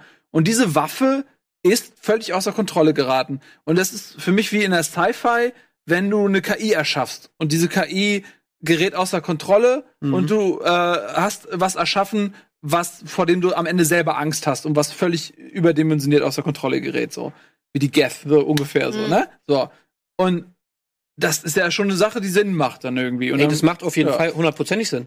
Das Aber macht fast halt- ein bisschen zu, zu viel Sinn, beziehungsweise es ist zu einfach, meiner Meinung nach. Ja, Ich hätte mir gewünscht, dass da ein bisschen mehr ist. Dass das Sinn macht, auf jeden Fall. Und es ist natürlich auch nachvollziehbar, auch für so einen Zuschauer. in so einer Serie ist das viel nachvollziehbarer, als wenn du jetzt hier irgendwie noch die mega krasse Backstory und noch irgendwie 3000 Wendungen und noch irgendwie bla bla bla da reingepackt hättest. Aber ich fand diese White Walker waren halt so faszinierend immer. Mhm. Und alles, was man von denen, als man das erste Mal in Staffel 4, glaube ich, das gesehen hat mit diesen Babys, Mhm. dieses, dieses Eis, diesen Eispalast und so, ich meine, wie komisch der auch vielleicht aussah, aber ich meine, da war ich so am Bildschirm, weil ich so, weil ich so alles aufsaugen wollte, okay, was sind die so, was wollen die, was, was ist mit denen?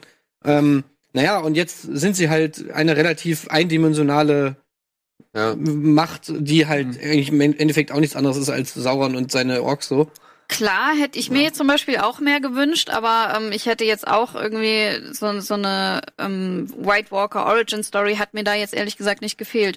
Und auch so ein Night King Fünfjahresplan hat mir da auch nicht gefehlt. Also das war Ja, das, aber das, die Sache ist ja die, man hat ja wirklich all die Zeit geglaubt, es geht gar nicht darum, dass sich da diese fünf Königreiche irgendwie bekriegen, beziehungsweise das, das Tragische der ganzen Geschichte ist, dass die sich da gegenseitig um diesen Thron balgen, obwohl die viel größere Gefahr aus dem Norden rauskommt. Das ist halt, also das ist ja schon eigentlich so ein bisschen, dass man die eigenen, eigenen Befindlichkeiten vorne ranstellt, bevor man merkt, was die eigentliche Gefahr ist, so, ja, und ich finde, das hat die Serie schon immer wieder sehr oft anklingen lassen, dass die Leute irritiert sind oder fehlgeleitet oder sonst irgendwas. Und ich bin da ein bisschen bei Tim, ja. So cool ich diesen Move fand und so sehr ich die Überraschung irgendwie mochte, dass es jetzt genau so passiert ist, wie es passiert ist, bin ich so ein bisschen, ja, frustriert, dass nicht noch vielleicht die ein oder andere, sag ich mal, Erklärung mit dabei ist. Aber da ist ein, das ist etwas, worauf ich jetzt halt wirklich in der nächsten, in der nächsten Hm. Folge zumindest hoffe, dass die ähm, einfach noch mal so ein paar Informationen hinterher schieben. jetzt, kann, jetzt hat Brand Zeit mal auszupacken. Genau, dass man halt so Ja. ein bisschen was erklärt bekommt, bevor man sich wieder mit der neuen Gefahr oder mit der neuen Bedrohung oder der neuen Situation irgendwie befassen muss. Aber ich, ich wünsche mir wirklich, dass noch irgendwie so ein, zwei Details vielleicht ein bisschen erklärt werden, ein bisschen vermittelt werden, so, weil das, was du sagst, habe ich mir auch schon so gedacht. So, das ist, das ist eine Erklärung, mit der kann ich auch leben und die finde ich auch insofern cool. Nur ist sie dann halt auch nicht mehr so anders als viele andere Ja, Fantasy-Geschichten. Klar, man, man erwartet sich da ein bisschen mehr, aber das liegt natürlich auch daran, dass alle immer spekulieren und ähm, eine Theorie die nächste ersetzt und das wird immer äh, abgefahrener und komplexer und am Ende, klar, ist das dann vielleicht ein, eigentlich ein relativ einfacher äh, Grundgedanke und das ist natürlich dann erstmal ein bisschen wenig vielleicht. Ähm, was mich nicht so, was ich nicht so hundertprozentig verstanden habe, ist, warum Bran so wichtig ist für den Night King. Ähm, ob er einfach sozusagen so eine Art, ähm, äh, wie soll man sagen, so ein Skill ist oder so, den er sich aneignen will, weil er, weil er, Brand kann ja auch irgendwie in die Vergangenheit gucken und kann ja alles beobachten, ob er sozusagen diese Fähigkeit sich aneignen will, dass er auch so ein allsehendes Auge hat, sich seiner Armee oder seinem eigenen Skillset hinzufügen will, weil das halt total mächtig Aber ist. Bran hat es ja eigentlich erklärt, ne, warum er ihn. Also Bran hat ja gesagt, Warum? er will deswegen ihn deswegen töten, weil sein einziger Zweck ist, die Menschheit auszulöschen und Mhm. und und Bran eben das kollektive Gedächtnis der Menschheit ist. Okay, gut, dann geht es darum, dass er das Erbe der Also das hat Menschheit Brand so gesagt. Also ob das- Also ja. Bran ist ja nun mal auch der Einzige, der weiß, wie der entstanden ist. Hm. Ja, Ja. ich meine, ich, ich keine Ahnung, wie die Gesellschaft aussehen würde ohne Menschen und halt nur mit Whites und White Walkern und keine Ahnung, was die dann halt machen. Ne? Wenn die erstmal alle Menschen ausgerottet haben. Gehen sie rüber nach Essos oder keine Ahnung oder bleiben sie einfach in Westeros Mhm. und freuen sich, dass es da kalt Mhm. ist? Ich weiß es nicht. Ey, ich frage mich halt vor allem auch so, ich finde so, ein großer Teil der Qualität dieser Folge ergibt sich eigentlich auch aus den kommenden Folgen. Ja, Weil ich auch. die Entscheidung, den Night King jetzt in der dritten Folge mal eben zu killen, die muss ja jetzt, also das ist jetzt eine ganz hohe Fallhöhe, finde ich, für die Folgen, die danach kommen. Weil das muss jetzt irgendwie gerechtfertigt werden mit, die, mit der Geschichte, wie sie weitergeführt wird. Und genauso auch, dass ja eigentlich relativ wenig Charaktere gestorben sind, wenn man es mal so sieht. Und diese ganze Plot-Armor, die jetzt im Internet natürlich zu Recht, finde ich, auch kritisiert wird, die, die ganz viele Charaktere da haben. Ich meine, wir wollen ja, müssen ja jetzt sehen, okay, was ist denn der Plot, der jetzt noch kommt? Bei jedem einzelnen Charakter kann man sich jetzt eigentlich fragen, okay, hat sich das gelohnt, dass er da nicht gestorben ist in dieser Folge? Weil Ja. mit ihm jetzt noch was passiert, wo man ihn wirklich braucht? Oder hat man das eigentlich weglassen können, hätte ihn genauso Ja, wie du brauchst gemacht? halt, das ist halt das, womit ich mich ein bisschen schwer tue, ist, dass Cersei jetzt der größere Mhm. Boss ist als der Night King. So, weil jetzt muss ja noch irgendwie eine Schlacht kommen, muss ja wieder sowas kommen und der, es kann nicht epischer werden. Nee. Äh, aber als das, was wir gesehen haben. Es kann tragischer werden, ja, aber es ist halt trotzdem so, man, man kommt so völlig erschöpft aus dieser Schlacht, auf die man so acht Staffeln hingefiebert hat. Und jetzt, ah ja, Cersei gibt's ja auch noch. Und Mhm. die hat für mich nie diese Höhe, sie ist eine Bitch, äh, also das jetzt meine ich jetzt nicht, eben, ne, also sie ist halt einfach echt, sie ist einfach ein Arsch so. Mhm. Ähm, Und genauso wie Joffrey und diese anderen Schurkencharaktere will man sie weghaben. Aber der Night King ist der Superlativ des Bösen. Er ist äh, so, weil er äh, auch gar keine Vielschichtigkeit hat. Er ist einfach nur böse aus Perspektive der Menschen. So, und, und jetzt, und jetzt kommt das noch und das, und ich weiß gar nicht, wie man, wie man das noch steigern will. Ja, und du hast halt, und ganz kurz zu Tims Frage, klar, du hast einen Jamie, der hat noch mal die Konfrontation mit äh, Cersei. Dann hast du auf jeden Fall noch den Hound, der hat noch mal die Konfrontation äh, mit dem Mountain. So, also dann hast du Tyrion, der noch sich ein bisschen Redemption abholen muss bei Daenerys, weil er jetzt ja so ein bisschen abgekackt hatte und schlechte Entscheidungen getroffen hatte. Und er muss mal wieder. Daenerys und John auch Er, genau, er muss wieder an den Punkt kommen, dass er eigentlich der smarte Typ ist. So, da muss er noch mal wieder hin. Äh, John und Daenerys ist eh noch eine offene Frage. Was ist da eigentlich los? Wer wird Thronfolger? Ähm, ist er jetzt in erster Linie Targaryen und sieht sich als Anwärter auf den Thron oder ist ihm das völlig egal oder herrschen die zusammen, wird sie noch mal schwanger? Ich habe ja immer noch im Hinterkopf diese Prophezeiung von der Hexe, die gesagt hat, ja erst wenn der Mond die Sonne ersetzt und so weiter und dann habe ich mir auch gedacht, okay, ey, warum sagen die das? Warum sagen sie nicht einfach, du kannst nie wieder schwanger werden? Warum muss es eine Prophezeiung geben? Doch ja nur, weil sie eintritt. Sonst macht es keinen Sinn. Und dann habe ich mir gedacht, okay, John ist tot. So, John steht für den Mond. John war die Sonne, als er gelebt hat. John ist gestorben. Er steht für den Mond. Und jetzt kann er, er kann ihr jetzt ein Kind zeugen, weil er sozusagen als Toter diesen, diesen Fluch bricht Ja, oder okay. so. Keine Ahnung, so habe ich mir das irgendwie. Und dann wird er, wird der Sohn der Thronfolger oder die Tochter, whatever. Also irgendwas, da, da ist, gibt schon noch viele Sachen für die Charaktere, nur für die Gesamtstory. Ja, es gibt viele Sachen für die Charaktere, aber ich will die dann auch, also ich will auch, dass die so abgehandelt werden, dass es geil ist und dass es dann eben rechtfertigt, dass die Leute halt relativ, also relativ unsinnig in dieser Folge, sag ich mal, dann überlebt haben. Ja. Weißt Es du? müssen ja auch noch welche Weil ich sterben meine, diese können. Szenen sind ja schon relativ dumm, da ist ja wahrscheinlich jeder einig, dass die da eben alle überleben. Jetzt, äh, Ja. und wenn die jetzt, sag ich mal, eine geile Story noch kriegen, wo ich dann, dann kann ich das verschmerzen, dass die in Episode 3 natürlich nicht gestorben sind. Aber wenn jetzt da irgendwie noch so eine äh, Szene da irgendwie noch so ein bisschen kommt, die, um das so halbwegs zu rechtfertigen, und dann finde ich es schon wieder dumm. Also, Ja. Aber halt wie gesagt, vielleicht kommt ja noch mal eine, vielleicht sterben die ja alle noch. Also vielleicht, ja, also ist ja, Ja. so. Ja, die wissen- sich ja was zurückhalten. Es muss ja noch was kommen. Ja, ich glaube auch. Vor allem, ich glaube vielleicht, dass, dass sie jetzt gedacht haben, durch diese Schlacht haben wir noch mal, noch mal mehr, weiß ich nicht, Mitgefühl, Empathie und sonst irgendwas geschafft, weil die haben das überstanden.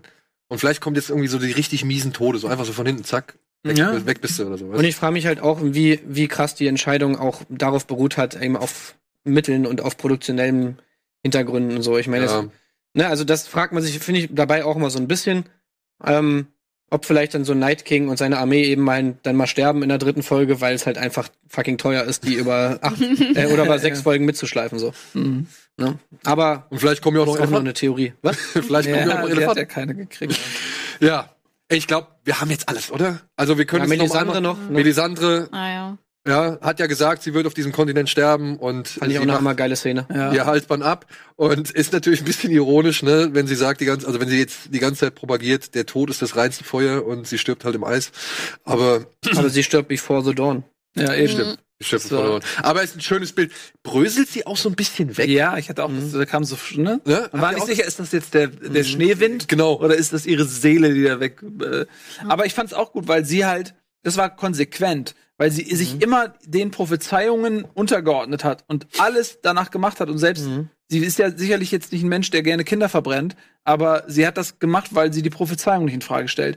Und ihre Prophezeiung war, sie stirbt da in Winterfell vor, vor dem Sonnenaufgang. Und sie dachte wahrscheinlich schon, sie stirbt in dem Moment, wo sie da diese Dinger anzündet. Da habe ich auch gedacht, okay, das ist ihre Rolle jetzt. Sie zündet noch mal die Barrikade an und dann dabei geht sie drauf.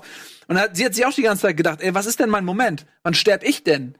Und dann auf einmal ist alles vorbei und sie hat überlebt. Und dann wurde ihr klar so, okay, alles klar, ich bestimme das jetzt selbst sozusagen. Ich muss jetzt aber gehen. So, sie, hat das, sie hätte ja auch einfach weiterleben können. Ja, das war auch einfach ein geiles Ende für Ja. die Folge. Ja, also die, ähm, man sieht ja so ihre ihre Kette noch und wie sie aufhört zu leuchten. Manche sagen wiederum, ähm, ja, die Energie ist jetzt einfach endlich aufgebraucht und und und sie wäre eh gestorben oder sie begeht wirklich Selbstmord.